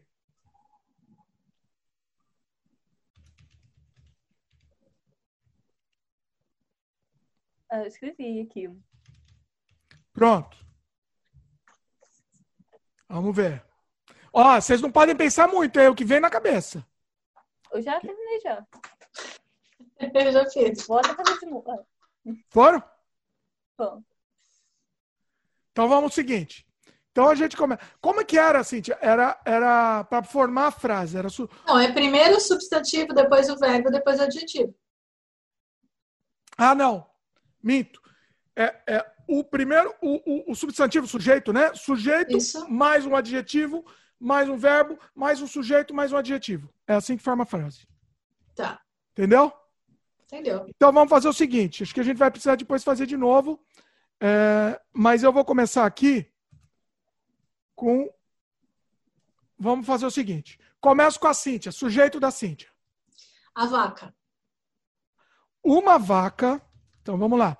Aí eu vou pro meu adjetivo. Podre. Agora o, ve- o verbo da Júlia. Comer. Comer. Então a gente tá só mudando para ajustar. no- Comia. É. Comeu. Comia. Aí eu vou pro meu o meu sujeito agora. Comeu um macaco. Adjetivo da Júlia. ah, rachada. Macaco rachado. Então já formamos aqui. Temos uma frase, temos um, um- um cadáver delicado.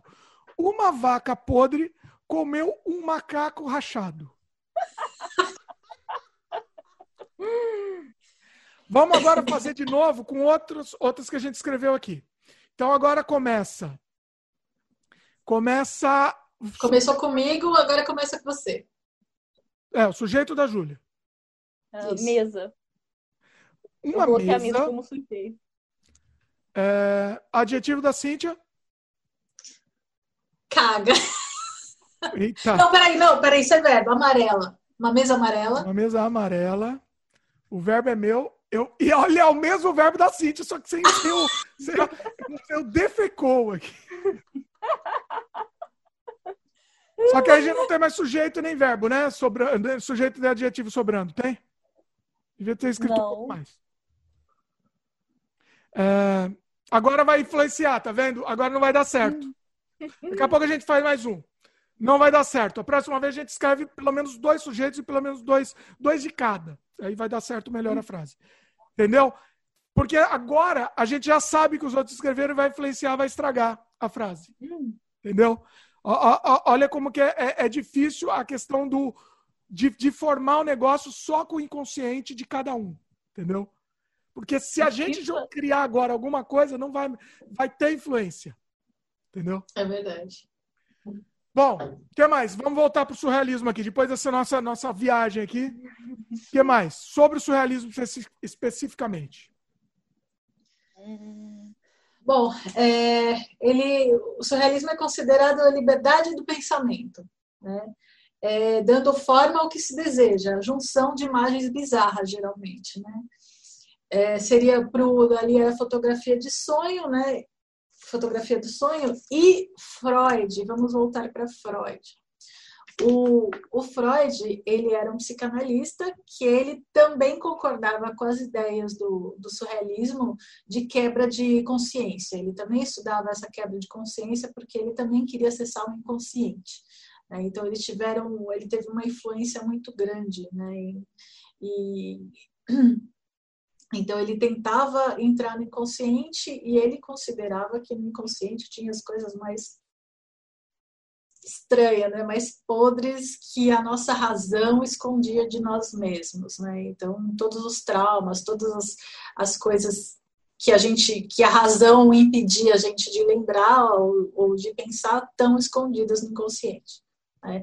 Então ele tinha toda essa ideia e, e, essa influência que ele teve no surrealismo. Por isso que no surrealismo você tira muita coisa bizarra também. Né? O, o Yang, ele também estudava a parte de sonho, ele estudava a parte de inconsciente, mas ele, ele estudava a parte do inconsciente coletivo, o que tem muito a ver também, com, inclusive, com o cadáver delicado que você acessa através de palavras independentes de cada pessoa e forma uma ideia.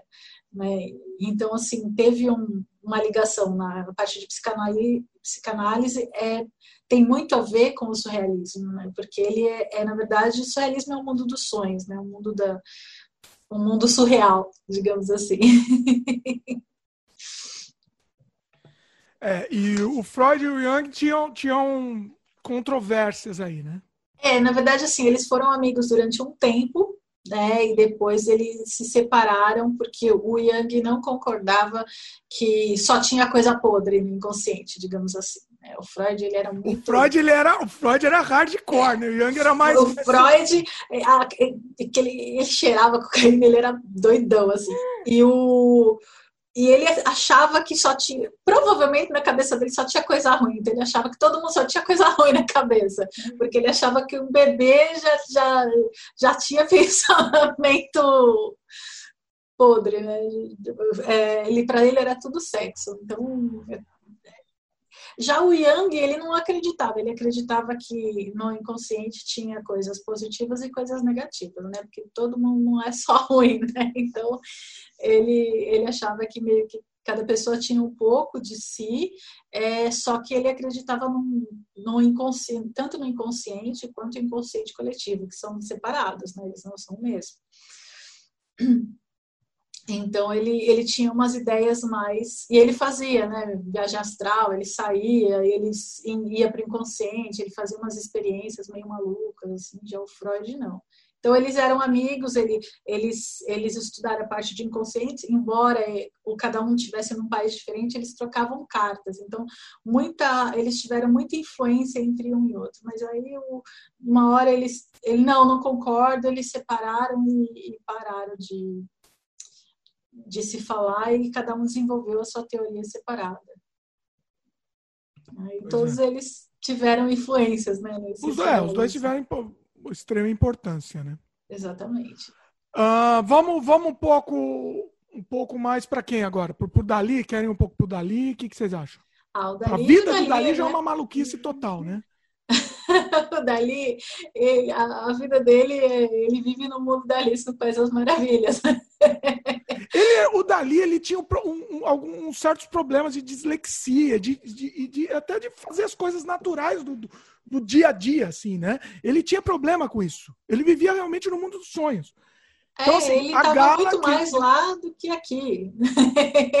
Era 100% o mundo dos sonhos. Quantos quadros ele fez na vida dele? Quantas esculturas ele fez?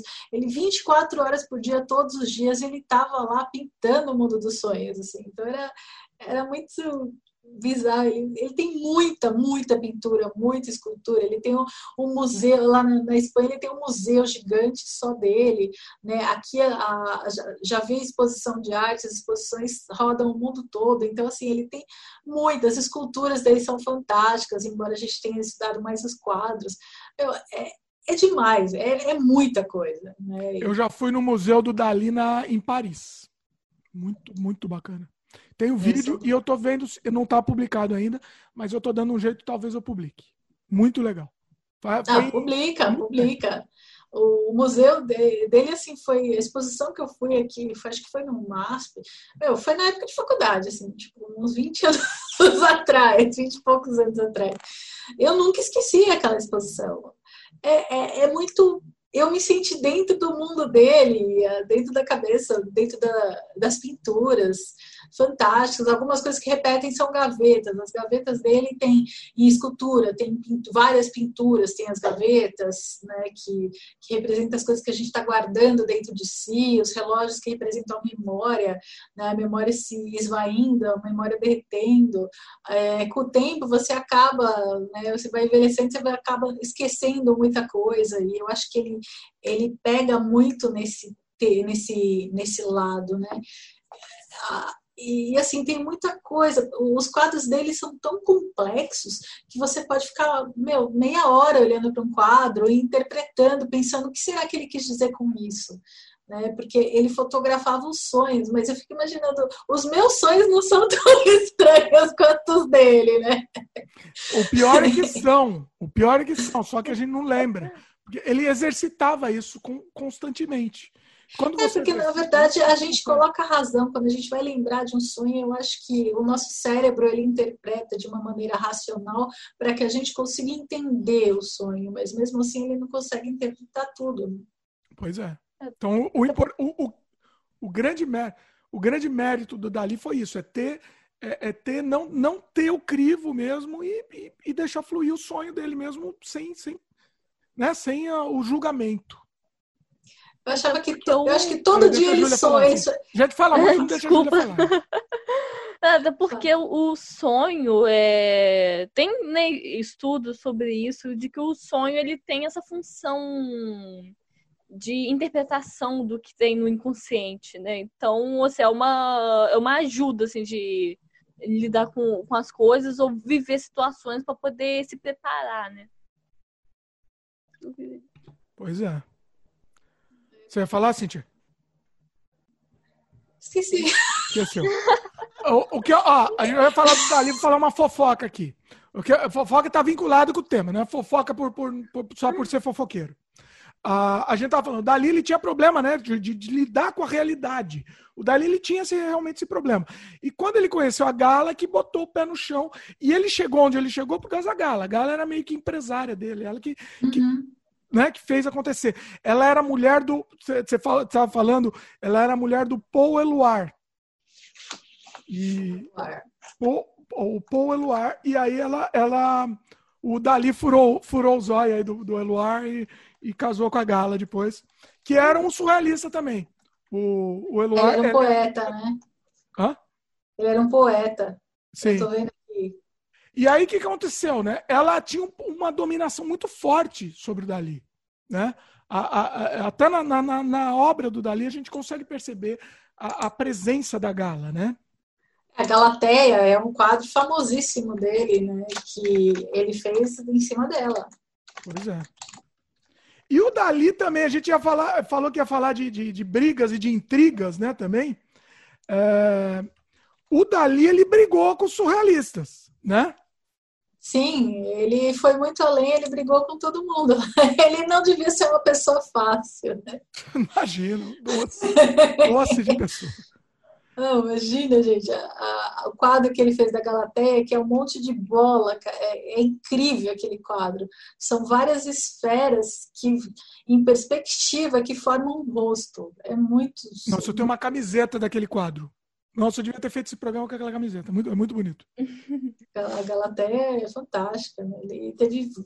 O, o Dali ele brigou com os, com os surrealistas, com o Breton, enfim, porque eles falaram que o Dali era muito é, maneirista, né? Ele chamava, fazia sempre a mesma coisa e só estava interessado em dinheiro. Isso eles alegaram do Dali, né?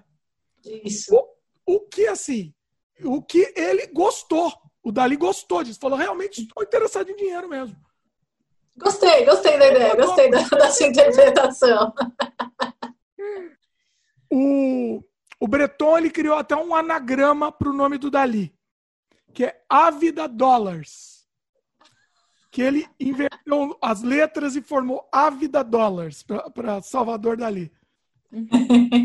o, então, tá, né? então, assim, nunca mais falaram. Foi, foi um, um rompimento. Falaram, ó, oh, Dali não faz mais parte do movimento surrealista. Aí o Dali re respondeu: eu, eu, como eu não faço mais parte? Porque eu sou o surrealismo. e ainda se achava. Uma briga de ego, né? Uma coisa assim absurda. Eu tô vendo aqui os quadros dele. Tem aquele famoso do ovo, da pessoa nascendo de dentro de um ovo. É, tem aquele do, do. Nossa, tem um, tem um elefante também com cabeça de saxofone. tem, tem um dos tigres em cima da mulher. Meu, é muito louco, cara. Os quadros dele são absurdos. absurdos Uma curiosidade, absurdos. não sei se vocês sabem. O Dali foi ele que criou o logotipo daquela marca, da marca de pirulito Chupa Chups.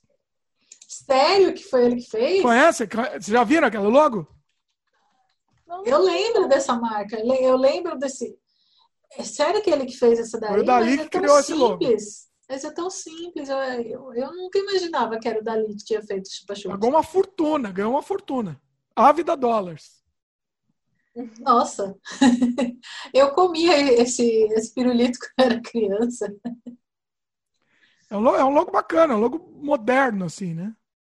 É, muito moderno, não tem nada a ver com o Salvador Dali. É, então, não tem. Pois é. Dá pra fazer no Photoshop isso aqui. Olha só, Cíntia, Cíntia menosprezando. Ô, Dali, você, caiu muito no meu conceito minha querida, agora. Minha querida, isso daí foi, foi criado em que ano que foi criado isso? Em 58. Foi em 58. É, então vanguarda, né? 58, verdade. Pois é. Oh, tem aquele, aquele quadro da Meio West, sabe? Aquele quadro da Meio West dela? Sim. É, aquele quadro é animal, tanto que ele fez o sofá com a boca dela, né? Lembra?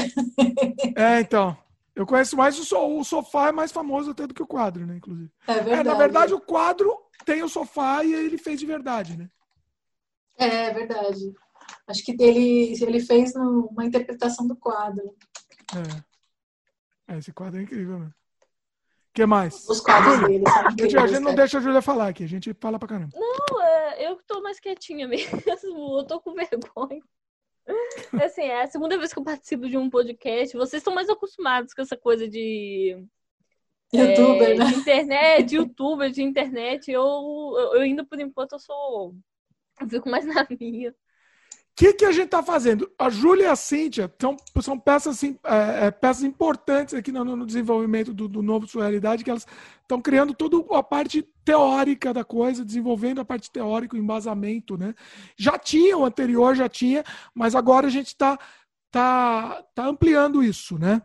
Então, Uh, as duas aqui são, são, são especialistas no assunto surrealismo aqui para a gente conversar. Então, todo mundo aqui, a gente, a gente gosta muito disso, né? Júlia, você já conhecia o surrealismo antes do, de entrar no Surrealidade ou você pesquisou mais pelo, pelo jogo? Como é que foi? Eu conhecia porque eu estudei em Arte História 2 lá no, na, na Faculdade de Artes. Só que, ah. tipo, bem rápido, porque a gente estuda todos os movimentos uma vez só. Numa matéria só. Não detalham é, muito, né? Não detalham muito. Aí, e vai mais para essa parte artística mesmo. Eu não peguei tantas curiosidades ou muitas reflexões sobre. Aí agora eu estou tentando alimentar mais para poder colocar no jogo. Pois é. Quando uh, eu estava na faculdade também, né? Eu lembro que a gente passou muito rápido por todos os movimentos surrealistas. Eu lembro que eu não gostava do cubismo, mas aí eu fiz um, um, trabalho sobre o cubismo e eu achei o cubismo sensacional. Até tentei fazer alguma obra cubista, porque o que as pessoas não sabem, porque o pessoal pensa em cubismo, pensa em Picasso, aquele monte de quadro sem nexo, né? É, mas na verdade ele tentava pintar o 3D no 2D. Né? Ele pegava todos os ângulos do rosto de uma mulher e ele tentava colocar meio é, como se fosse um quebra-cabeça, né? Então ele pega esse pedaço, junta com esse, pega com esse, então o quadro fica meio bizarro, né? É, eu falei, gente, é, é como se você pegasse uma foto, você cortasse ela em vários pedaços, tipo uma, uma foto de frente, uma foto de lado, uma foto de lado, recortasse os pedaços e tentasse montar num quadro. Seria mais ou menos isso que ele tentava fazer. Então, tem, quando você começa a entender a base dos movimentos, você começa a achar tudo muito mais interessante. Né? Qualquer um deles, né? Mesmo se você não goste, qualquer um deles acaba ficando mais interessante, realmente. Verdade. Eu também não sou muito fã do cubismo. Pessoalmente, eu não sou muito fã. É, eu não sou fã de arte, arte contemporânea. Arte moderna até gosto pouco. Arte contemporânea eu não gosto. Eu gosto. É, Mas de vez em quando eu olho assim. Quanto mais no- bizarro for, eu gosto. Tudo que é mais. É, eu- é, é que você é bizarro, Dimitri. Você É é a nóis, interpretação é do bizarro. Sempre foi, desde a época de faculdade. Pois é. Sempre foi sua, seu estilo. É, você falando desse é, do cubismo, né? Me lembrou uma obra do, do Duchamp. Eu tive que pegar uma colinha aqui para lembrar o nome da obra. É, no Descendo uma Escada, que ele pega o movimento de. Né, o, o movimento corporal de descer uma escada e representa todo num quadro só. Aí é como se fosse mesmo uma pessoa descendo a escada. Pesquisa aí para você. Qual que é o nome do quadro? Só. No Descendo uma Escada, do, do Champ. É a número 2? Porque tem a nu- número 2 aqui. Número 2. A que eu tô olhando aqui é a número 2. Olha só, muito legal. Essa eu não conhecia. Isso daqui é, é- isso é surrealismo ou isso é cubismo? O que, que é isso? Isso é. É tipo. Pega um pouco do, do cubismo, né? Mas é, é do Duchamp. Eu não sei se. O Duchamp é dadaísta, né? Mas É. Não sei como classificar, mas ele, ele tem essa pegada cubista mesmo. Nossa, muito interessante. É o, É. é o movimento, né? Como se fosse todo. Para quem não tá vendo, pesquisa aí depois, pessoal. Tá inclusive no post. É, mas é como se fosse todo o movimento, frame a frame, só que tudo junto, né? Isso. Interessante. Ele usou como. Então, o, o cubismo é de 1907, então ele teve influência mesmo. É, o Sim. cubismo veio antes do surrealismo, né? Sim, é 1907. Hum. Mas olha, ele tá como cubista também Pablo Picasso, Jorge Braque e Salvador Dali. Salvador Dali teve uma influência cubista também. O Dali, ele, ele era admirador do Picasso, inclusive. Depois ele meio que eles brigaram, ficaram inimigos, assim, mas ele era um admirador. E, inclusive, ele falou que existiam. Ah, não, ah, não foi do Picasso, ele gostava do, também do, do outro espanhol lá, acho que é do Goya. Falou que os, os gênios do mundo eram Dali e Goya. E, e Picasso era gênio, mas deixou de ser. Foi uma coisa assim que ele falou. O Goya, meu, o Goya era fantástico, né? O, o Goya era impressionante. Ah, não. Não, não era também o Goya, não. Era o, ele falou do Goya também, mas era o Velasquez, que ele, ele gostava muito. Ah, tá, porque Goya, Goya é mais antigo, né? Goya É, o de Velasquez ele é 1700. muito mais antigo. Ele é mais antigo e é mais tradicional também. O Velasquez é muito. O, o Dali gostava muito do, do Diego Velasquez, tá? É... Júlia, qual que é o seu estilo favorito de arte? De, no geral, assim? No geral. Pode falar das vanguardas? De tudo. É. Ah, eu gosto muito de técnica mista, tipo, de misturar materiais, essas coisas. E hum, eu gosto de arte contemporânea, arte conceitual também. Bacana.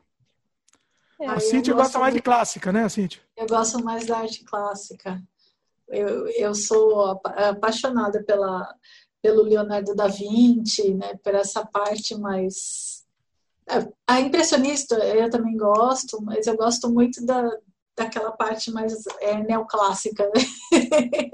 Eu gosto mais da arte que não é retra- o retrato da realidade. Eu gosto mais da Eu arte. sei, Porque assim, eu sei. o retrato da realidade a gente tem fotografia. Eu não. Eu, não, eu, não, não- eu, pessoalmente, eu não, não vejo mais motivo de existir, assim, hoje em dia. Assim, sabe, Aquela arte hiperrealista, a gente aplaude pela qualidade técnica, mas assim, é, é só realmente para mostrar. é, é, é, como é que é? Habilidade, né? Não, Do- arte fantástica também é linda. Arte fantástica é maravilhoso. Eu, eu, eu sou apaixonada né, por arte fantástica. Teve uma época lá, é, que eu estava estudando o. Ai, meu Deus do céu, como é que era o nome dele? O, deve ser o Boris. Isso, o Boris e a, e a Julie Bell. Hum. É, eu achava mu- muito surreal, porque ele fazia de uma, uma maneira. é, como é que chama? Ele fazia de uma maneira realista, que nem o Dali, só que um universo fantástico. Né? É que Então, a Cintia gosta de RPG, por isso que ela gosta disso daí. eu gostava muito, muito, jogava. Fazer live action. Fazer sou muito- futuramente um podcast muito de arte. Aí a gente abre o, a porteira aqui para falar mais, que a gente tá, tá fugindo aqui, inclusive. É verdade. Eu tô fazendo de vários tipos de arte, assim, que eu, eu acho muito, eu gosto muito da, daquela parte, tipo, anatomia, né? É, que é tudo, né? Esté- Estética, né? Eu gosto muito dessa parte mais estética. Só que eu também gosto muito da parte de imaginação. Então, por isso que eu gosto do Dali, porque o cara tem uma imaginação que vai além da, da nossa imaginação normal, né? Fantástica. E esse mundo fantástico, mundo mágico, eu adoro essa- essas coisas, assim, meio Ó, a maluca. minha favorita é a que provoca. Se estiver provocando, eu vou gostar. Se estiver cutucando qualquer coisa que cutuque, eu vou, eu vou gostar. Eu sei. Exatamente. É muito bom. O Dimi- Todas Dimitri. Isso tudo. é uma- eu, eu- entendeu? Por isso que eu gosto tanto do surrealismo. E do dadaísmo eu gosto também, apesar do dadaísmo em alguns momentos acho que extrapola um pouco, mas eu gosto também. E arte moderna. Quando cutuca, quando. Né, as coisas, o, o status estabelecido, para mim, é, é, é o, é o, o- o motivo da arte, a, a essência da arte, para mim. Para mim. É, vai, eu acho que assim, a arte vai muito da interpretação de cada pessoa. né? Vai, cada um tem um estilo de arte que gosta, por exemplo, eu gosto de Luiz Royo também, que ele tem uma pegada um pouco mais dark, mas ele tem as mulheres maravilhosas e faz umas coisas diferentes, meio macabras e, e lindas ao mesmo tempo. Né? E, tem a, a Julie Bell também, que, que desenha pra caramba, e ela, é uma, ela era uma estudante do, do Boris Valerro e, e ela acabou casando com ele no final das contas. Né? Tem, e os dois têm um estilo muito parecido, então tem, tem muita. Eu acho que assim, a interpretação da arte, cada uma tem a sua. Eu acho que as pessoas veem a arte é, de uma forma interna, digamos assim. Quando você você enxerga, você vê uma coisa e você tem uma, você começa a interpretar. A partir do momento que você consegue interpretar, você acaba gostando, né? Tem muita coisa que você você simplesmente vai, tem, eu vejo, tem obras de arte que eu vejo em museu que eu, tipo, é uma pilha de lixo. Aí eu falo, meu, que isso? Isso não é arte. Eu pego o lixo lá de casa, jogo no chão e tá pronto. Mas aí que tá, Cíntia. Aí é que tá. O, isso daí também, a primeira vez que isso é feito, isso pode ser considerado arte. Porque eh, nunca foi feito antes. O segundo que colocar aquela pilha de lixo lá, ele está sendo simplesmente um, um imitador. Entendeu? É. Aí é que tá a grande, a grande sacada disso. Entendeu? É, é, a arte é o ineditismo. Entendeu? Uhum. Agora, ao mesmo tempo do ineditismo, eu também concordo em partes com você que esse lance do. do...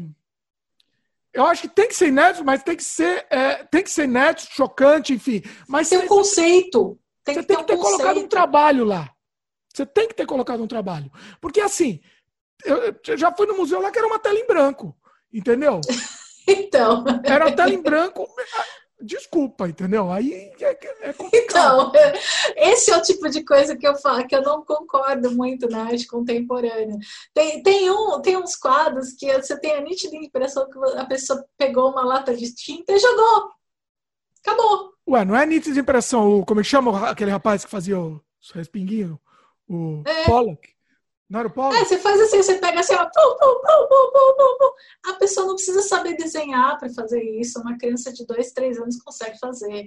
A, a questão é que eu fico assim, será que isso é arte? Né? Aí, aí eu fico, não me conformo. O cara faz isso daí, ó, pá, pá, pá, pá, pá, pá, pá, joga tinta na tela e vende o quadro por 50 mil dólares. Então, Então, né? é que tem quem pague também, entendeu? E É. tem, tem muito do marketing, do status, né? É muito complicado isso. É, eu gosto quando você Claro. vê que a pessoa estudou para fazer, para desenhar, sabe? Ela estudou anatomia, ela, ela estudou as coisas, tudo bem. É, por exemplo, Dali, Dali, ele faz umas coisas malucas, mas você vê nitidamente que ele sabia absolutamente tudo de pintura, todas as técnicas, ele conhecia tudo. É, e ele era muito bom. E, mesmo assim ele fazia umas coisas malucas. Então, assim, Dali para mim é, é arte e é um conceito de arte maravilhoso. Né? É, é estranha a pintura dele, toda a pintura dele choca, né? É literalmente chocante. Em qualquer momento ele vai te chocar, mas é, é, arte, né? É uma coisa que você vê e você fala, cara, que quadro maravilhoso, que quadro fantástico. Aí tem umas coisas que eu falo, meu, cara, não precisa estudar, não precisa fazer nada. Ó, vamos. Eu acho que isso vai render um, um renderia um podcast, inclusive, um, um debate interessante, inclusive. Mas vamos voltar para o surrealismo. É, eu, vou, eu vou citar os meus antes para dar tempo de vocês pensarem. Mas vocês citariam alguns artistas surrealistas menos conhecidos, ou atuais, ou brasileiros, ou de agora. A, a, a Júlia já comentou lá do, do rapaz, né? Eu até anotei aqui, do Cícero Dias. Além dele, pensa aí, eu vou falar dois aqui meus. Se vocês tiverem outros também, já, já vão pensando. Eu vou citar o Suzano Correia, que tem uma arte incrível. É, é, moleque, novo, e tem uma arte incrível mesmo, incrível, recomendo. Tá no post aqui, inclusive, o nome dele. É, e, e, e, tem até canal do YouTube, viu? É, é, é, ele é até youtuber também. é incrível o trabalho dele. Digita aí Suzano Correia, pessoal, vocês vão gostar. E vou citar também o Fernando Baril, que, que fez uma arte daquela exposição, aquela exposição polêmica lá que resolveram censurar, que ele fez aquele Jesus Cristo misturado com a Shiva, cheio de braços lá, que eu achei incrível, incrível. E aí eu, eu não conhecia o trabalho dele, eu fui conhecer por causa da exposição, porque eu gostei dessa arte. Eu falei, não, vou, vou ver mais, porque o cara que fez um negócio desse tem alguma coisa aí.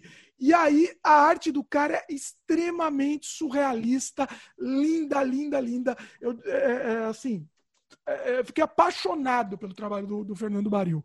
É, pesquisem que vocês vão ver. Vocês, quem não conhece, pesquise que é muito bom. Tá no post também o, o, o nome dele aqui para vocês darem uma, darem uma pesquisada, porque é uma viagem. É uma viagem. Cada quadro dele é uma viagem. E aí, vocês? Eu ia citar o Suzano Correia também. Olha aí. Suzano Correia, nossa, ele é muito bom. Agora eu tô tentando lembrar de outro aqui. Porque, tipo, uma coisa que eu gosto muito da, da internet é uma coisa que eu pratico desde, desde 2012, 2013, quando eu usava bastante o Facebook e o, o não, só o Facebook, né? Depois eu comecei a usar o Instagram. É que todo dia a gente escolhe um artista novo. Então, assim, eu uhum. sigo vários no, no Instagram. Agora eu tenho que pegar pra lembrar de outro, porque eu lembrei do Suzano Correia e você já citou ele. É, é, tem muita coisa. É, eu, o que, que eu faço no Instagram? Eu assino, me inscrevo numas hashtags, tipo surrealismo.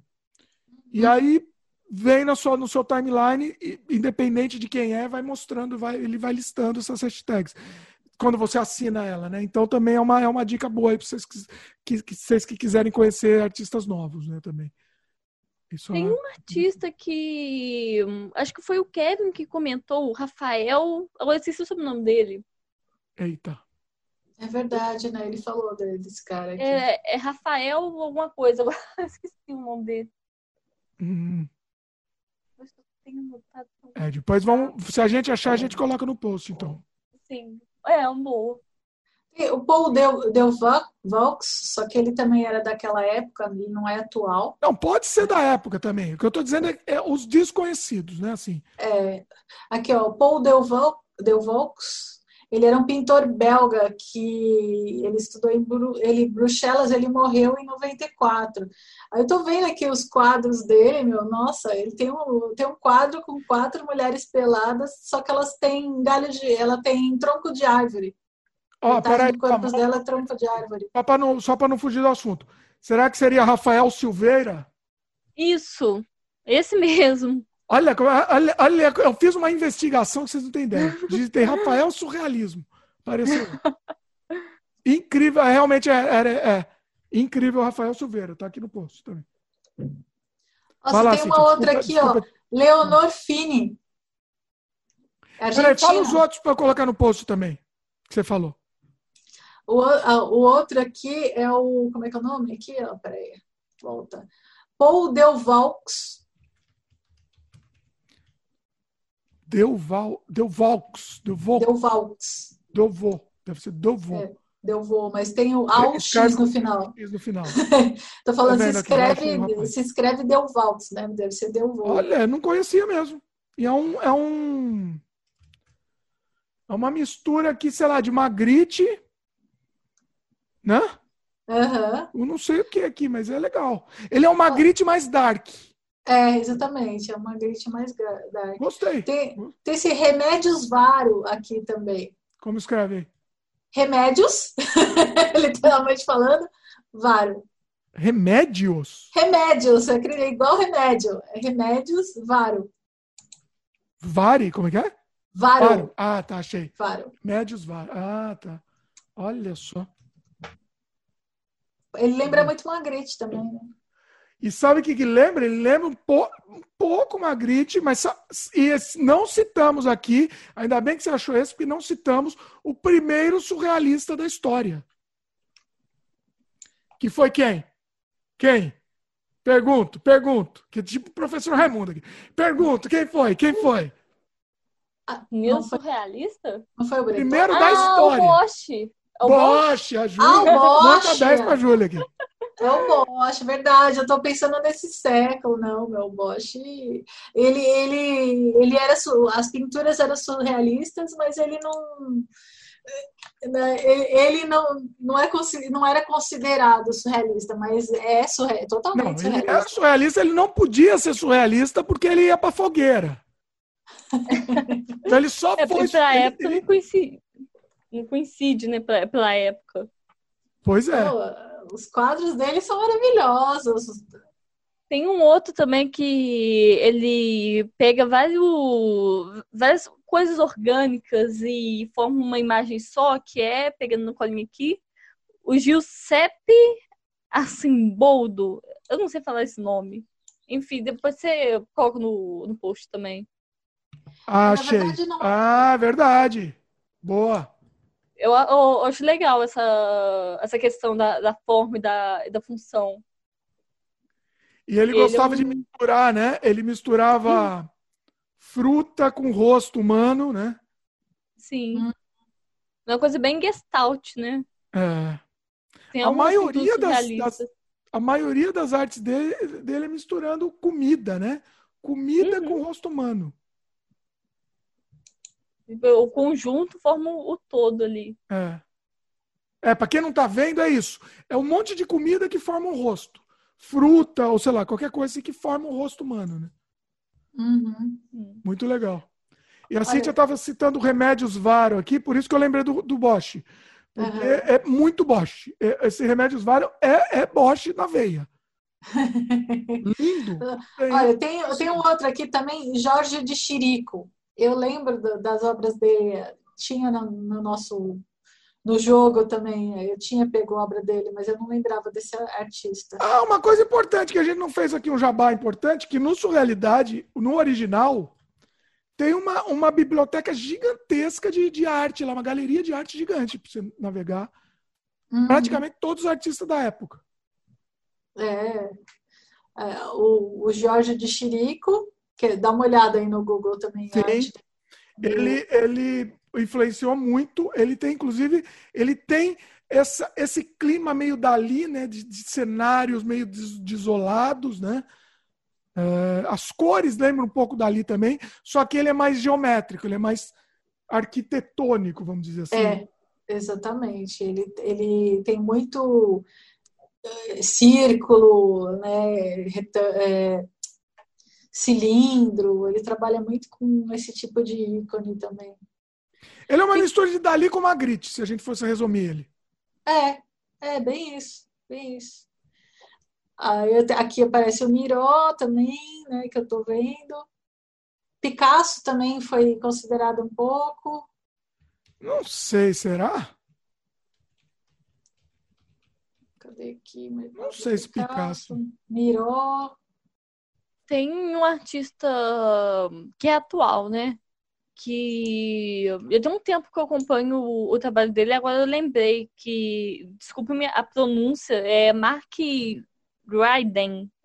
Como é que escreve? É, é Mark, com, com K, R-Y-D-N. Que o, o, as, as pinturas do, do Rafael, ele me faz lembrar esse cara também.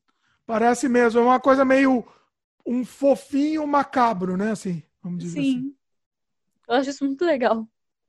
Ah, é muito lindo, hein? Gosto muito, gosto muito. Eu conhecia, mas não tinha ligado ao nome, o nome a pessoa aqui. A Frida também é surrealista, embora ela Ah, não se considerasse. Tipo, ela, ela falava, não sou surrealista, mas ela era totalmente Sério? É, Ela não se considerava? não. É que- É que, tipo, ela fazia a arte dela pra falar sobre o que ela tava sentindo, os, os problemas e as situações da vida dela, né? Então, olha- mas a estética é, lembra É- o surrealismo, mas a, a narrativa não é surrealista, porque ela falava do que ela vivia mesmo. O, o Breton falava, por exemplo, ela, ela teve uma vida sofrida por conta de problema de saúde familiar.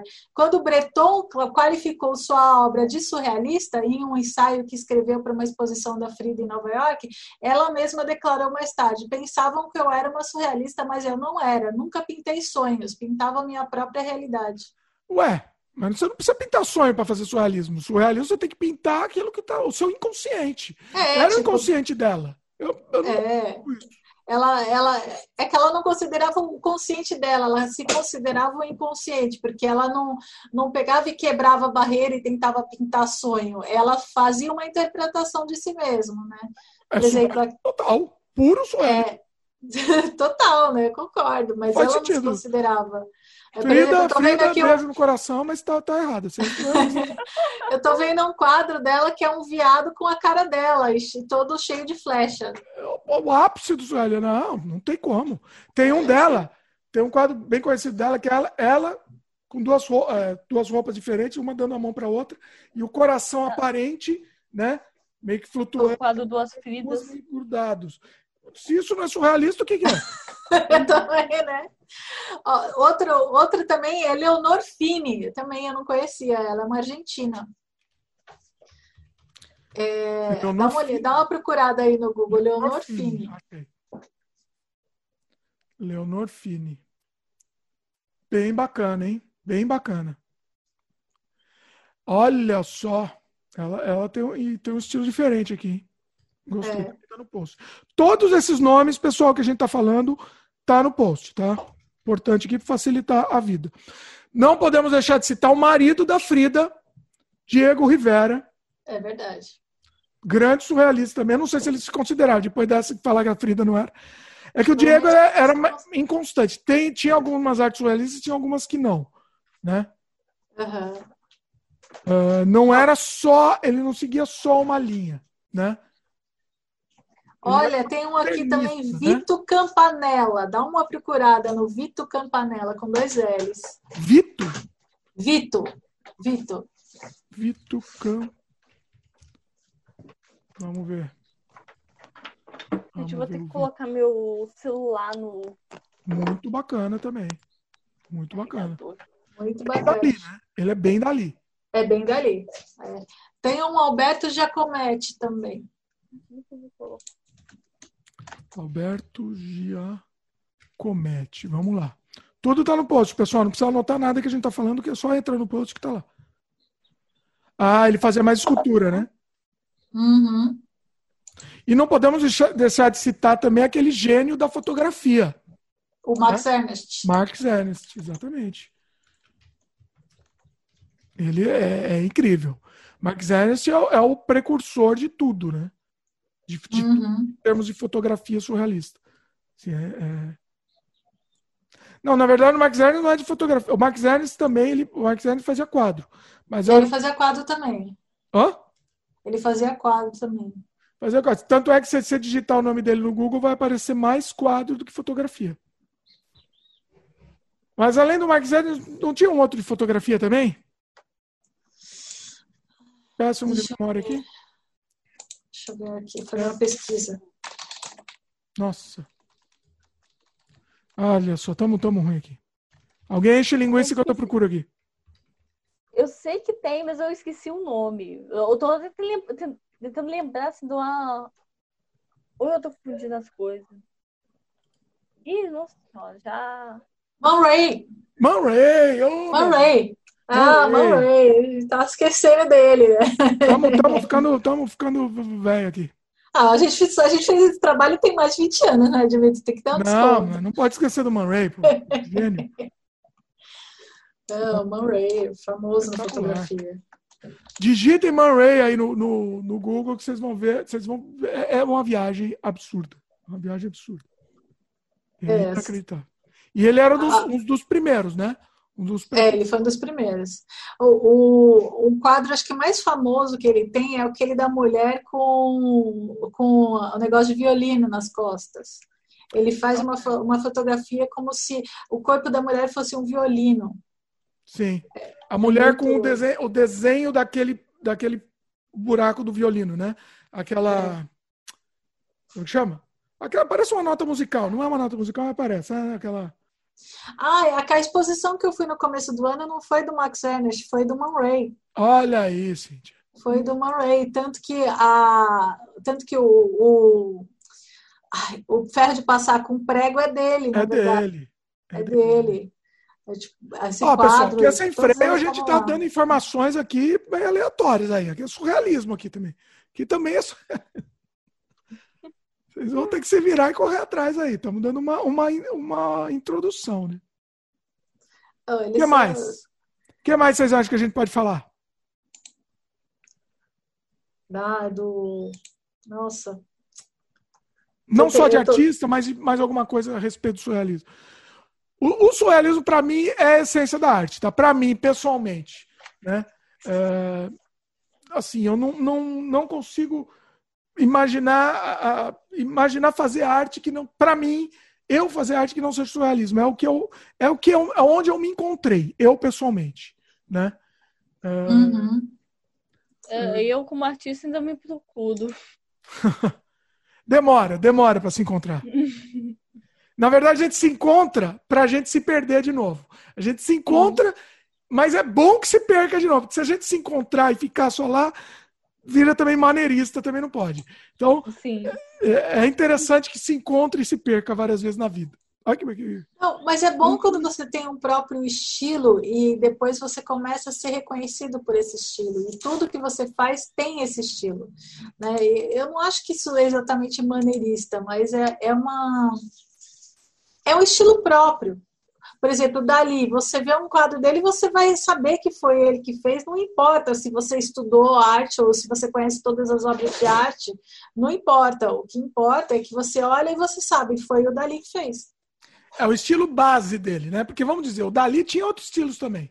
Tinha outros estilos. Mas a gente lembra do Dali no estilo principal, vamos dizer. Se a gente for ver a obra do Dali, ele tinha estilo minimalista, tinha, ele tem, o Dali tem obras de estilo Miró. Só para você ter uma ideia. Sim, mas foram as primeiras, né? Por exemplo, eu tô vendo. Escute, eu tô, vendo, eu tô vendo aqui um Vila Bertrand de 1913. Ah, de, tipo, é. Nossa. Será que ele. 1913, ele, ele fez com quantos anos? Ele, ele nasceu em 1904?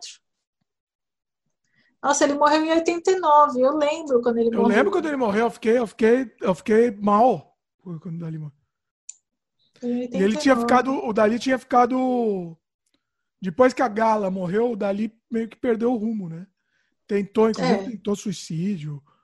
Tem, alguma, tem algumas histórias assim na, na, na vida dele, assim, de tentou. Teve um incêndio meio misterioso de onde ele morava, assim, teve, teve uns, uns anos assim dramáticos. Assim. É, a vida. Podiam fazer um filme do Salvador Dali. Será existe, que já? Existe tem? vários, gente. Existe?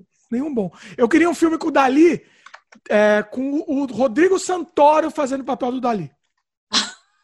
Que para mim, é, o Santoro ele é o clone do Dali. Não existe outro personagem, não existe outro ator para fazer. Tem que ser o Santoro. Nossa, mas o Santoro não tem nada a ver com o Salvador Igual, Dali. O Santoro é igualzinho. Ele, ele, é, ele é a encarnação do Dali. ah, eu não sei, cara. Dali ali eu não, não consigo imaginar um ator com, com a cara. Existe um posso... filme. Oi, fala. Eu posso, não, eu posso só dar uma saidinha, já tô voltando. Vai lá. Tudo bem? Ok. Vai lá. Aqui é sem freio assim. O, existe um filme muito bom que eu vou recomendar sobre o Dali, que é chamado Miss Dali. Eu acho que eu já comentei ele no programa anterior, mas aqui, como tem a ver, Miss Dali. É, é um filme contando a vida do Dali pela ótica da irmã dele. Nossa. Muito interessante. Eu assisti ele de graça naquele Tube TV. Não sei se aí no Brasil vai ter, mas é, é, esse Tube TV é um sistema que, que roda com, com anúncio, então ele é de graça, não, não precisa assinar. Se não tiver, dá uns pulos aí para assistir. Muito interessante o filme e, e, é baseado no livro que a irmã do Dali escreveu. Ela não teve muita convivência do Dali na época áurea dele de, de sucesso, porque a, a, Gala fez o Dali brigar com toda a família. Né? Então, assim, hum. brigou com o pai, brigou com todo mundo, e aí. E, e ela conta principalmente do começo da vida do Dali, como era a convivência do Dali, o caso que ele teve com. Como que chama aquele poeta que, que foi. Que era apaixonado pelo Dali? Esqueci o nome. O Lorca. Ah, eu não sabia. O, o Lorca era apaixonado pelo Dali. Ah, Dali sempre negou esse relacionamento que eles tiver, tiveram. Mas o filme mostra que rolou aí alguma coisa. Rolou. Que o, o, o, que sempre mostrava é que o Lorca era apaixonado, mas o Dali não correspondia essa paixão. Mas, mas a vida, a, o filme mostra que é o outro lado da história. Inclusive, quando o Dali foi estudar, eles moraram junto. O Dali, o Buñuel e o Lorca. Moraram no mesmo quarto. Mesma república, enfim, não sei. É, então foi aí que surgiu essa, essa, essa, essa amizade entre eles. E o Lorca, depois que foi assassinado pela ditadura, uh, o Dali meio que é, é, ficou meio mal com isso, né? Ficou meio mal, porque né, que, que a, é, a coisa é, foi uma coisa meio mal resolvida. Eles, eles, eles, quebraram a amizade aí, foi uma coisa meio mal resolvida a relação entre Entendi. eles. Né? que mais? que mais temos, Cíntia? Vai lá. Eu estou pensando, né? Tem, tem, muita coisa, muita coisa. É, tipo, por exemplo, vai as obras do Dali, poderia até começar a falar algumas e fazer umas interpretações, mas aí a viagem, você vai naquela viagem e aí, e aí o vídeo vai ser longo. a interpretar algumas obras é interessante interpretar. Boa ideia, gostei. Júlia voltou aí também, a Júlia pode nos ajudar nisso. A, a, vamos fazer um exercício agora, Júlia, de interpretação uhum. de algumas obras. A nossa visão que a gente tem dessas obras. O que, que vocês acham? Pode ser. Pode ser. Escolhem uma aí, escolhem vocês aí. Deixo, deixo com vocês. Escolher o que? O... A obra? Pega uma é, obra. De preferência alguma que as pessoas já conheçam. Talvez para o pessoal que está ouvindo só imaginar, né? Alguma coisa. Vamos pegar uma conhecida mesmo. Vou. Tô pesquisando. Não precisa ser dali, pode ser qualquer um. Se quiser dali, tanto faz. Algum é que o dali é o mais complexo, né, de interpretar. É o mais complexo e eu acho que é o mais conhecido. Todo mundo, se a gente falar do relógio derretendo, todo mundo sabe, né? Por exemplo. É, o relógio derretendo dali é, é, é a, a memória, né? Ai. Persistência da memória persistência da memória. Esse quadro, ele é maravilhoso. Querem fazer a interpretação desse aí? Uhum. De vocês. A, a nossa ideia é, é auto-interpretação. Na verdade, quando a gente interpreta uma obra surrealista, tem mais, diz mais da gente do que da obra. Isso que é legal. É verdade. É Vai verdade. lá. Peraí que eu estou tentando abrir aqui para poder fazer a interpretação, né? A gente tem só que na internet ela Tem tá um ganso meio derretido morto com um relógio em cima, né? A, tem um... uma árvore com um relógio derretendo também. Tem um vão muito grande também. Eu acho isso legal nas obras do, do Dali, que tudo, o cenário é infinito, sabe? É verdade. Geralmente. Essa, essa, né? Esse infinito, inclusive, é, uma, é um é um retrato do, do assim do, do, lugar onde ele morava na infância, que foi na Pode, vamos falando aí que eu vou achar daqui a pouco o lugar que ele mora. Uhum. Vai lá, continua a interpretação que eu tô gostando, Júlio. No fundo parece que tem uma montanha ou um amontoado de areia, mas tem parece que tem umas figuras ali também, essas figuras que ele gosta de fazer altas, sabe?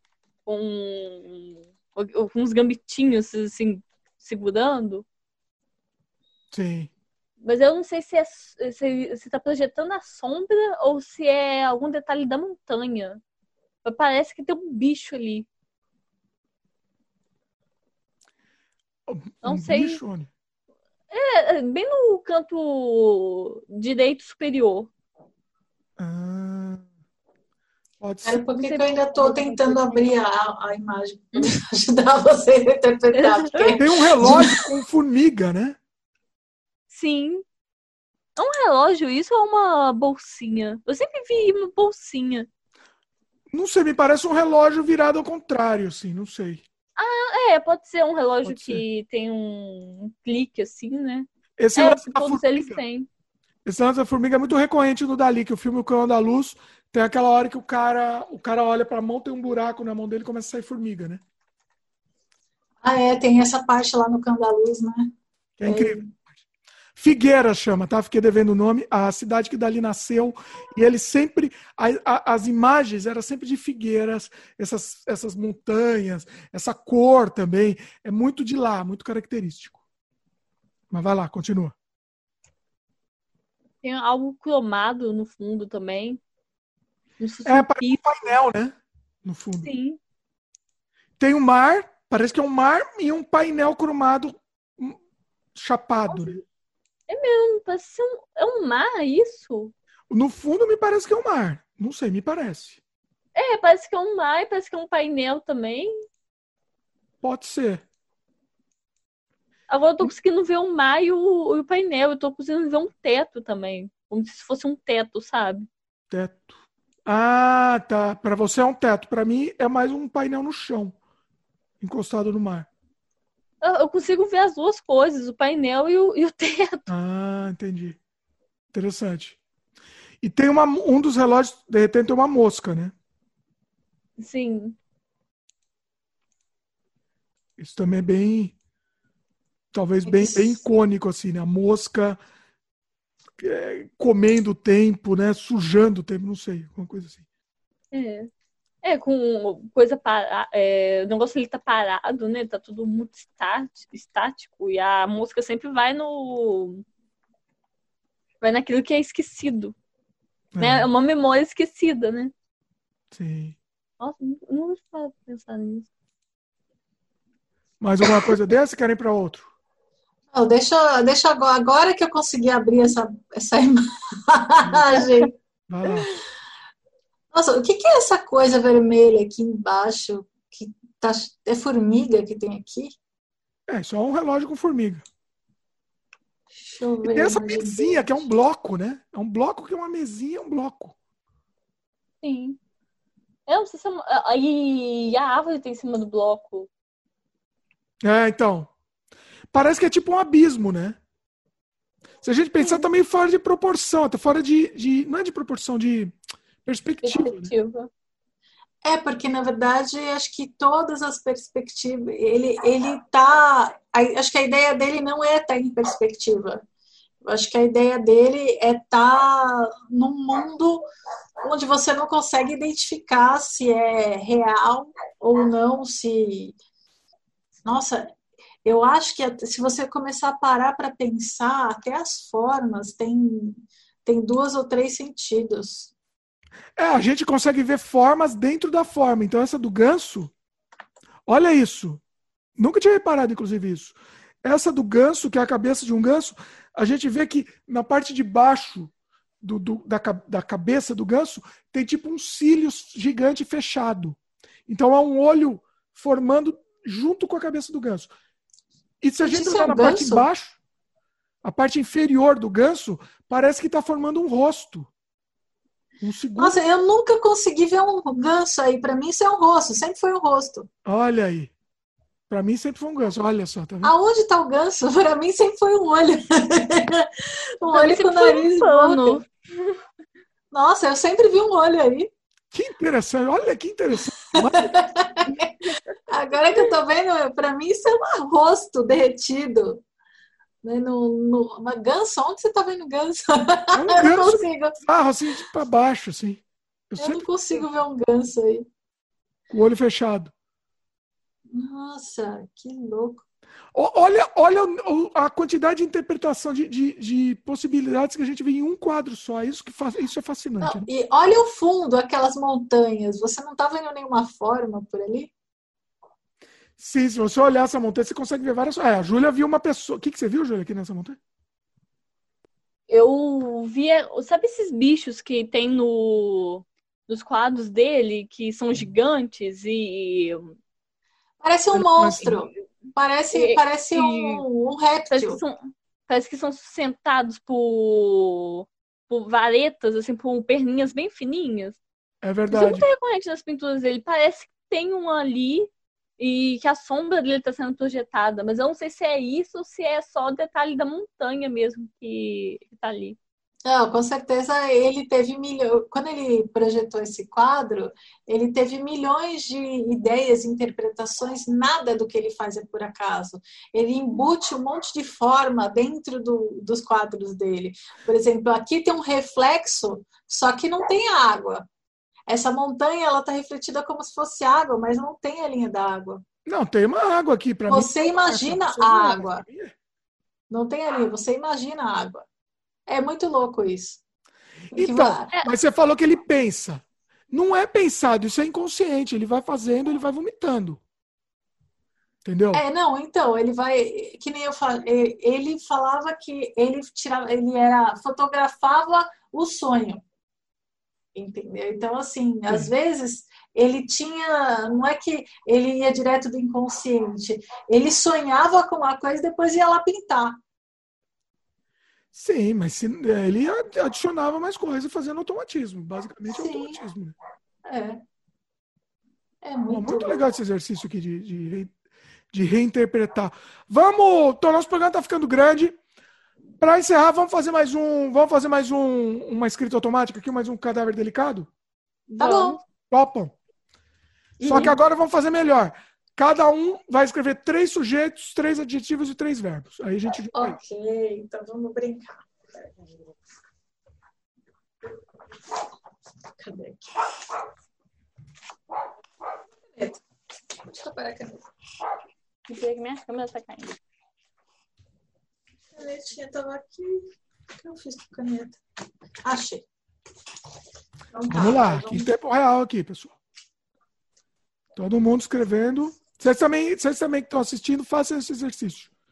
Faça com outras pessoas, inclusive você pode fazer sozinho, mas com outras pessoas é, é mais divertido também. E quanto mais absurdo for as palavras que, que, que vierem na sua cabeça, melhor ainda.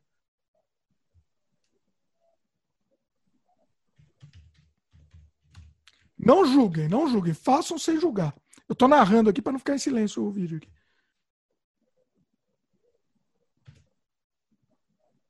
Vamos ver.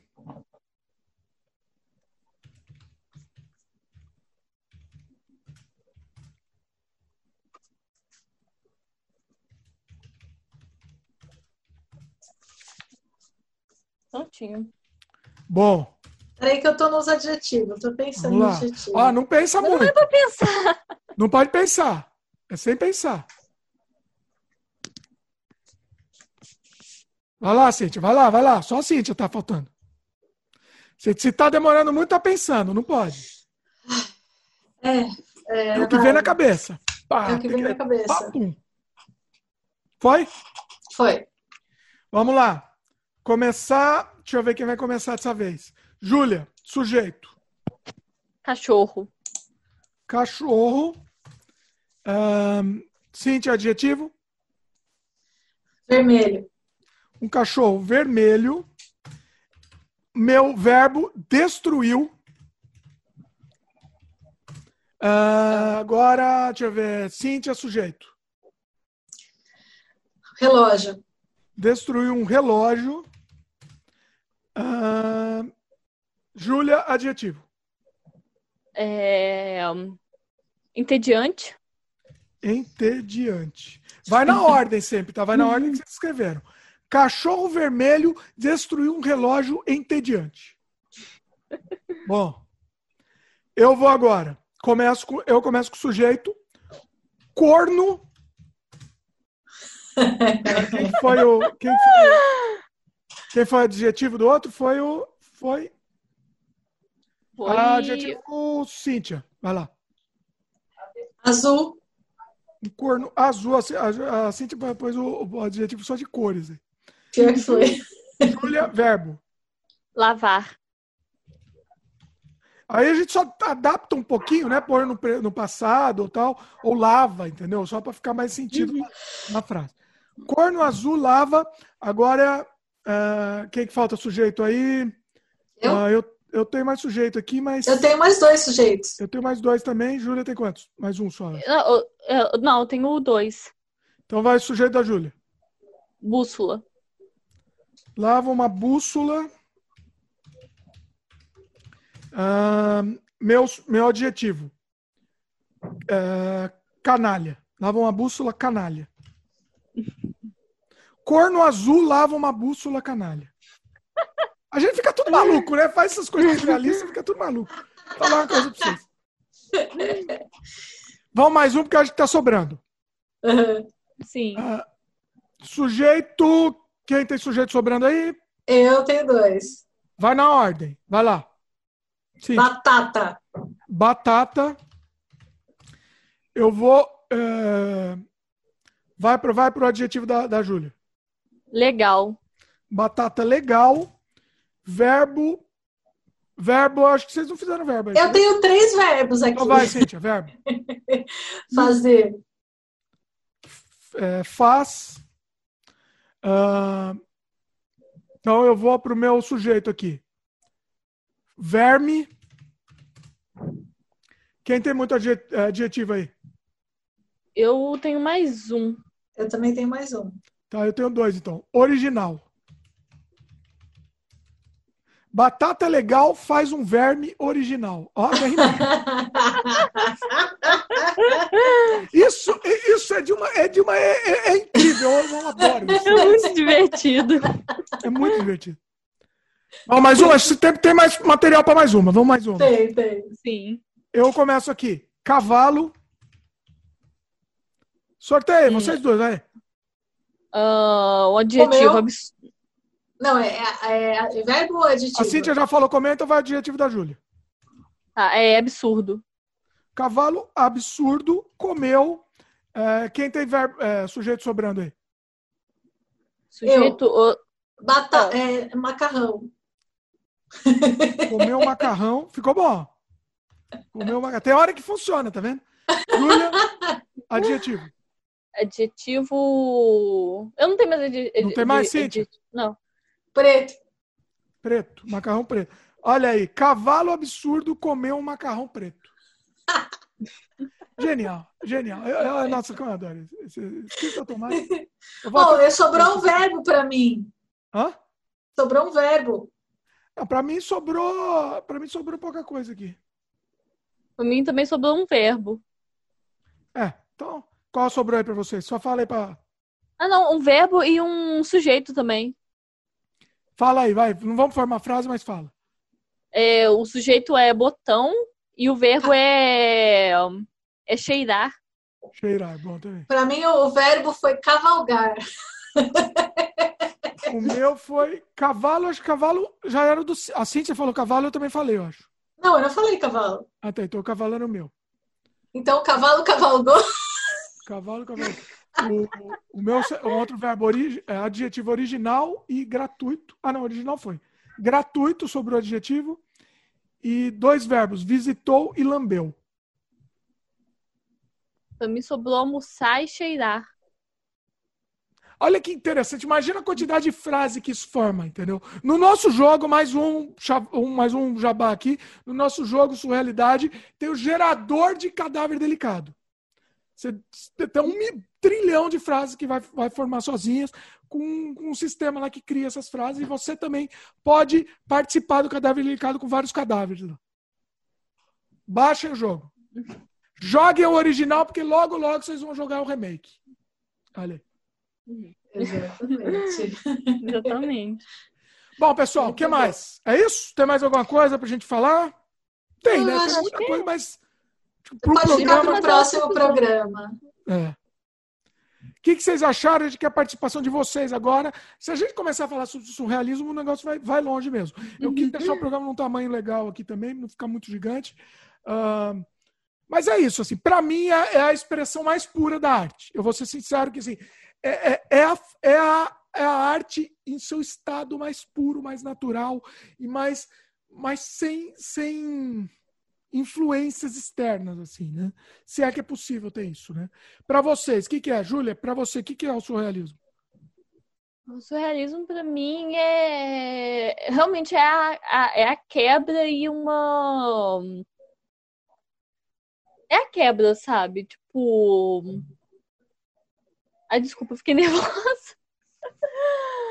Não, mas, tipo, o surrealismo, para mim, ele se destaca, sabe? Porque ele tem essa questão de, de querer inovar, de querer quebrar tudo, de querer. é, e deixar para o futuro também, porque acaba que isso influenciou, influencia até hoje, né? Para mim é isso, é, é algo que é algo atemporal, o surrealismo. Eterno. Por exemplo, o surrealismo ele é um combate ao materialismo e ao racionalismo, né? Então, assim, ele tem esse negócio que é extremamente interessante e, e ele é eterno, porque na verdade ele retrata o inconsciente. O inconsciente não tem tempo, né? O inconsciente ele tá, ele é eterno. O, o inconsciente coletivo, principalmente, ele tá lá. Você, você morre, Aí você nasce, você morre e o inconsciente, o seu filho nasce e morre e, e o inconsciente coletivo está sempre lá. Né? O, o, inconsciente da pessoa morre com a pessoa, mas o, o inconsciente geral, o inconsciente coletivo, o mundo dos sonhos está lá. Né? E você e ele é uma retratação e uma entrada, um acesso a esse mundo maravilhoso, incrível, é, onde teoricamente poderiam todos ter acesso conforme Jung, né, a teoria de Jung. Eu acho que assim o surrealismo ele é uma é uma arte completamente diferente de tudo que de todos os as formas e representações de arte que já se foi feita em toda a história. Né? Então, eu acho que surreali... o surrealismo ele é muito importante no momento que ele passou e ele é eterno. Qualquer pessoa pode acessar a ideia do, surre... do surrealismo hoje, por exemplo.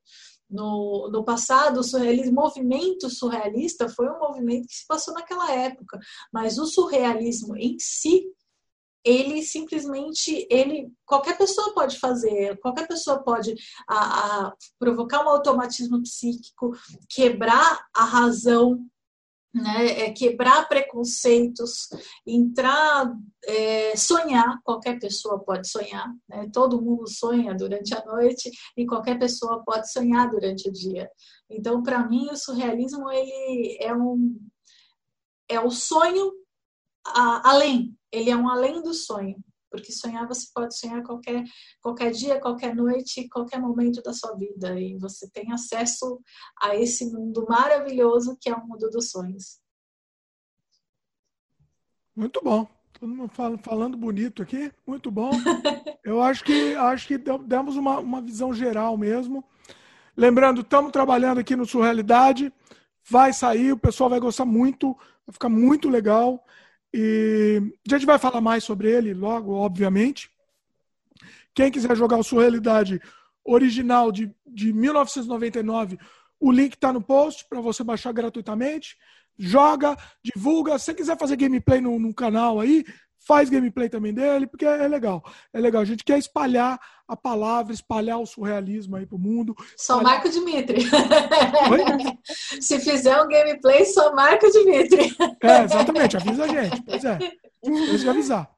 O é. que mais? Jabás, fazendo jabás aí? Manda aí ver no jabá aí. Cíntia?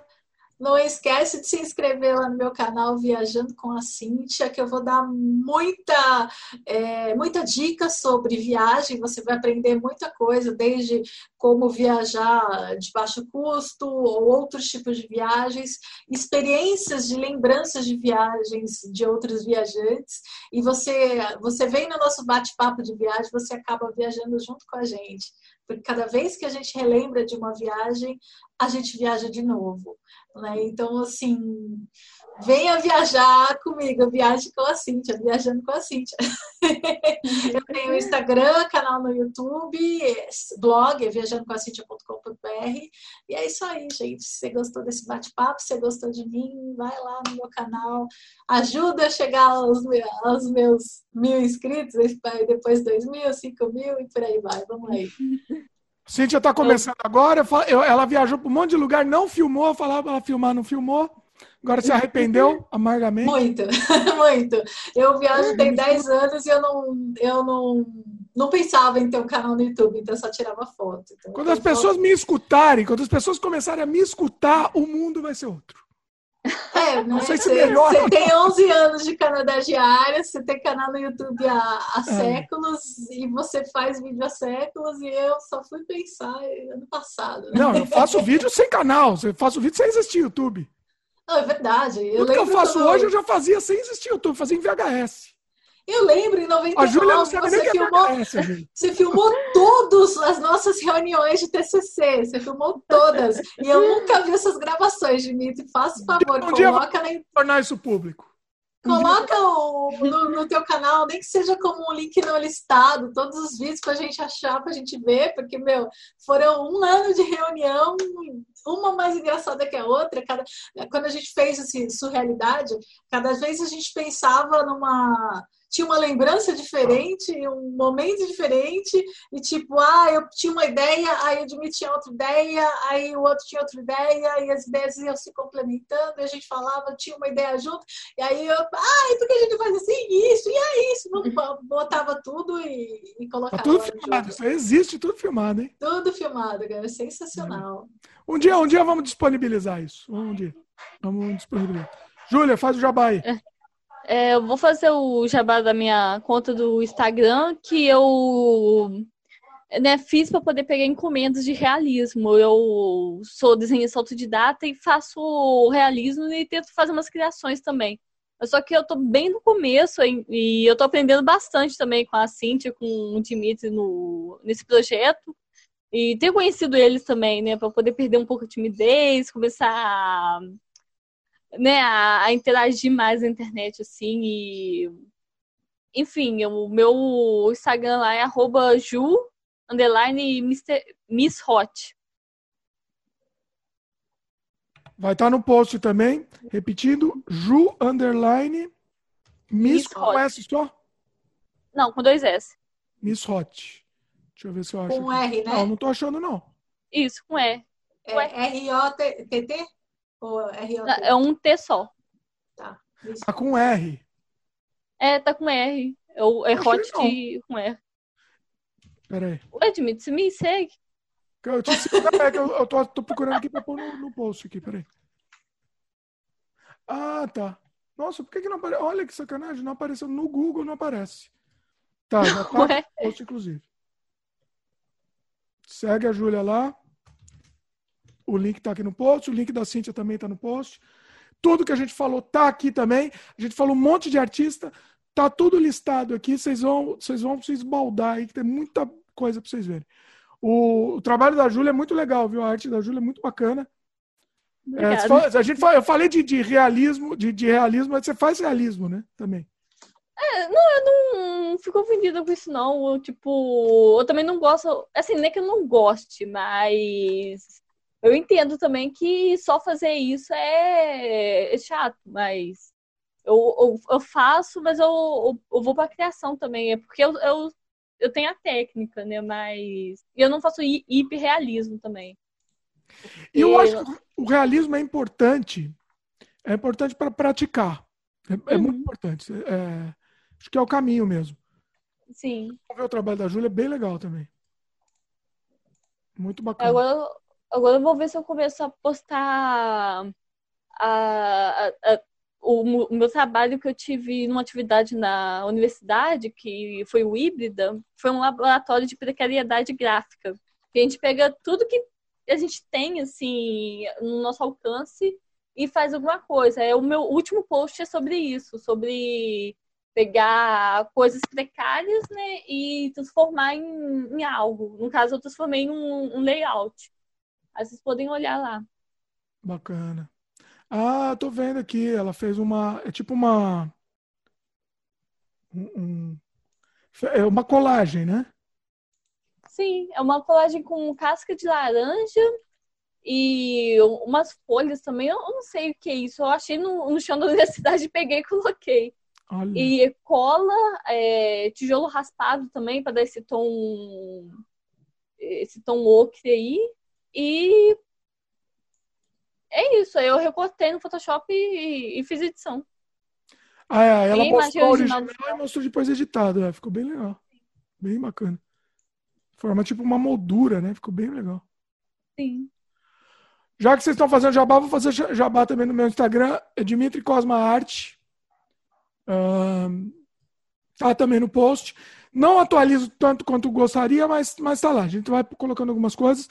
E tem também meu outro canal do YouTube só de arte, que é um canal que eu não falo nada, que é só mostrando arte, mostrando time-lapse, time é, fazendo alguma coisa, muito automatismo. É o que mais tem automatismo. É, boto lá o papel sem ter ideia do que eu vou fazer e começo a, começo a, a viajar lá e, e, e, filmo. Então tá, tá lá também. Dimitri Cosma Arte também no YouTube. Dá uma, dá uma olhada. Júlia, você não, não, não pensa em fazer canal no YouTube?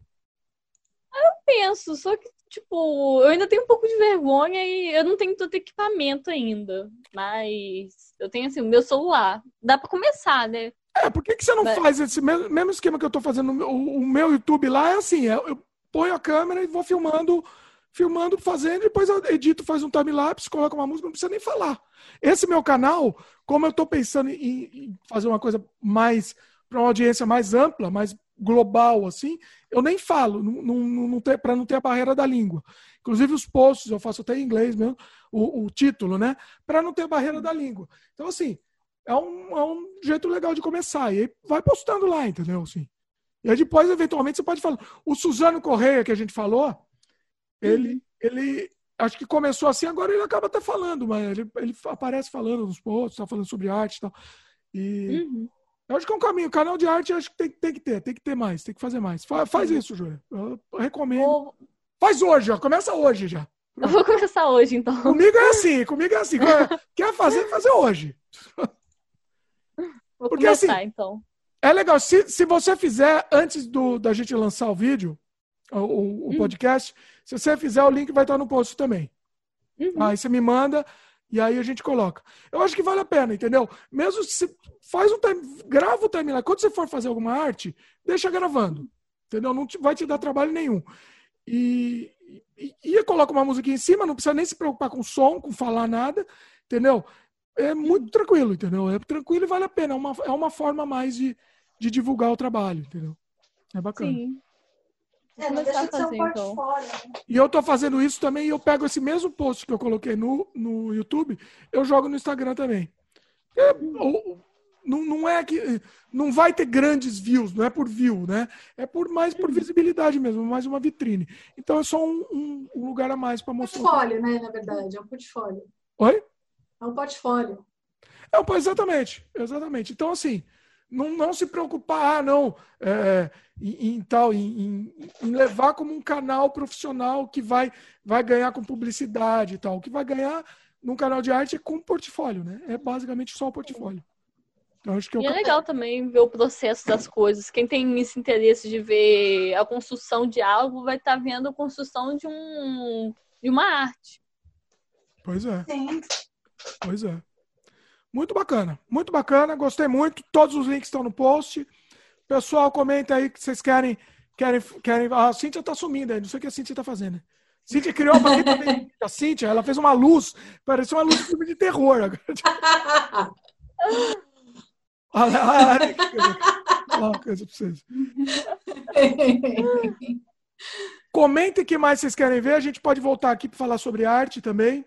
É, Júlia também entende bastante sobre arte de todos, todas as vertentes também. Então comente, a gente volta a falar de, de, outros, de outros estilos de arte também, acho que é legal. Uh, Então é isso. As portas estão abertas também. Tá, tá, trazer vocês também falar sobre outros assuntos também. O pessoal comenta, vocês também falem o que mais vocês querem falar, que a gente faz mais participação aí e vai, e vai ser bacana. Eu acho muito legal essa, esse bate-papo, assim. Acho que todo mundo. Eu gostei bastante. É, muito legal. Gostou, uh, Júlia? Júlia estava meio, meio tímida ainda para participar. Ah, eu gostei. Eu acho que aos poucos eu vou perdendo isso e, e eu agradeço pelo convite, pela confiança que você tá, é, teve né, de, de, me convidar para o seu podcast e também de me colocar no projeto. Não, imagina, muito bacana, muito bacana. A ajuda da Júlia está sendo, tá sendo incrível. Assim, ela está tá agregando assim, a equipe, está agregando bastante Sim, na equipe. Né? Bastante e a Cíntia já, tá a Cíntia já é macaca velha, macaca velha já. É, eu participei do primeiro Surrealidade, né? Agora eu já estou no segundo. Pois é. Remake. E aguardem que vocês vão ouvir muito falar sobre Surrealidade. Aguardem que vocês não, não perdem por esperar. Tá, vai, vai ficar bacana, vai ficar bacana e tem muita novidade. A gente tá louco para mostrar algumas coisas, né? Não pode ainda, porque é, é, é, trabalho em andamento, mas eu acho que a gente vai mostrar assim um game dev como está ficando o jogo, que não perdem por esperar, a única coisa que eu digo. É isso? Só ideia doida. É pois é, isso. Só uma maluquice. Queria agradecer a vocês mais uma vez, sensacional. Queria agradecer o pessoal que está ouvindo. Quem estiver ouvindo, lembre de dar um like aí pra gente, é muito importante no YouTube. Lembre-se de se inscrever no canal e clicar no sininho de notificação. Clicar para receber todas as notificações, porque o YouTube sempre complica a nossa vida. Então, você seleciona para eh, receber todas as notificações. Se você só estiver ouvindo esse programa no, no, no Spotify ou, ou, em outro, outro agregador de podcast, mande um e-mail para a gente, participe, que, que sua participação aqui nos move. É isso, pessoal. Valeu. É e até a próxima. Muito surrealismo para todo mundo. Ó, quem sabe um dia, já encerrei, mas vou falar mais uma ideia aqui, só pra, antes de encerrar. Quem sabe um dia a gente faz um podcast surrealista ao extremo. A gente só, só com automatismo. Me dá oh, loucura.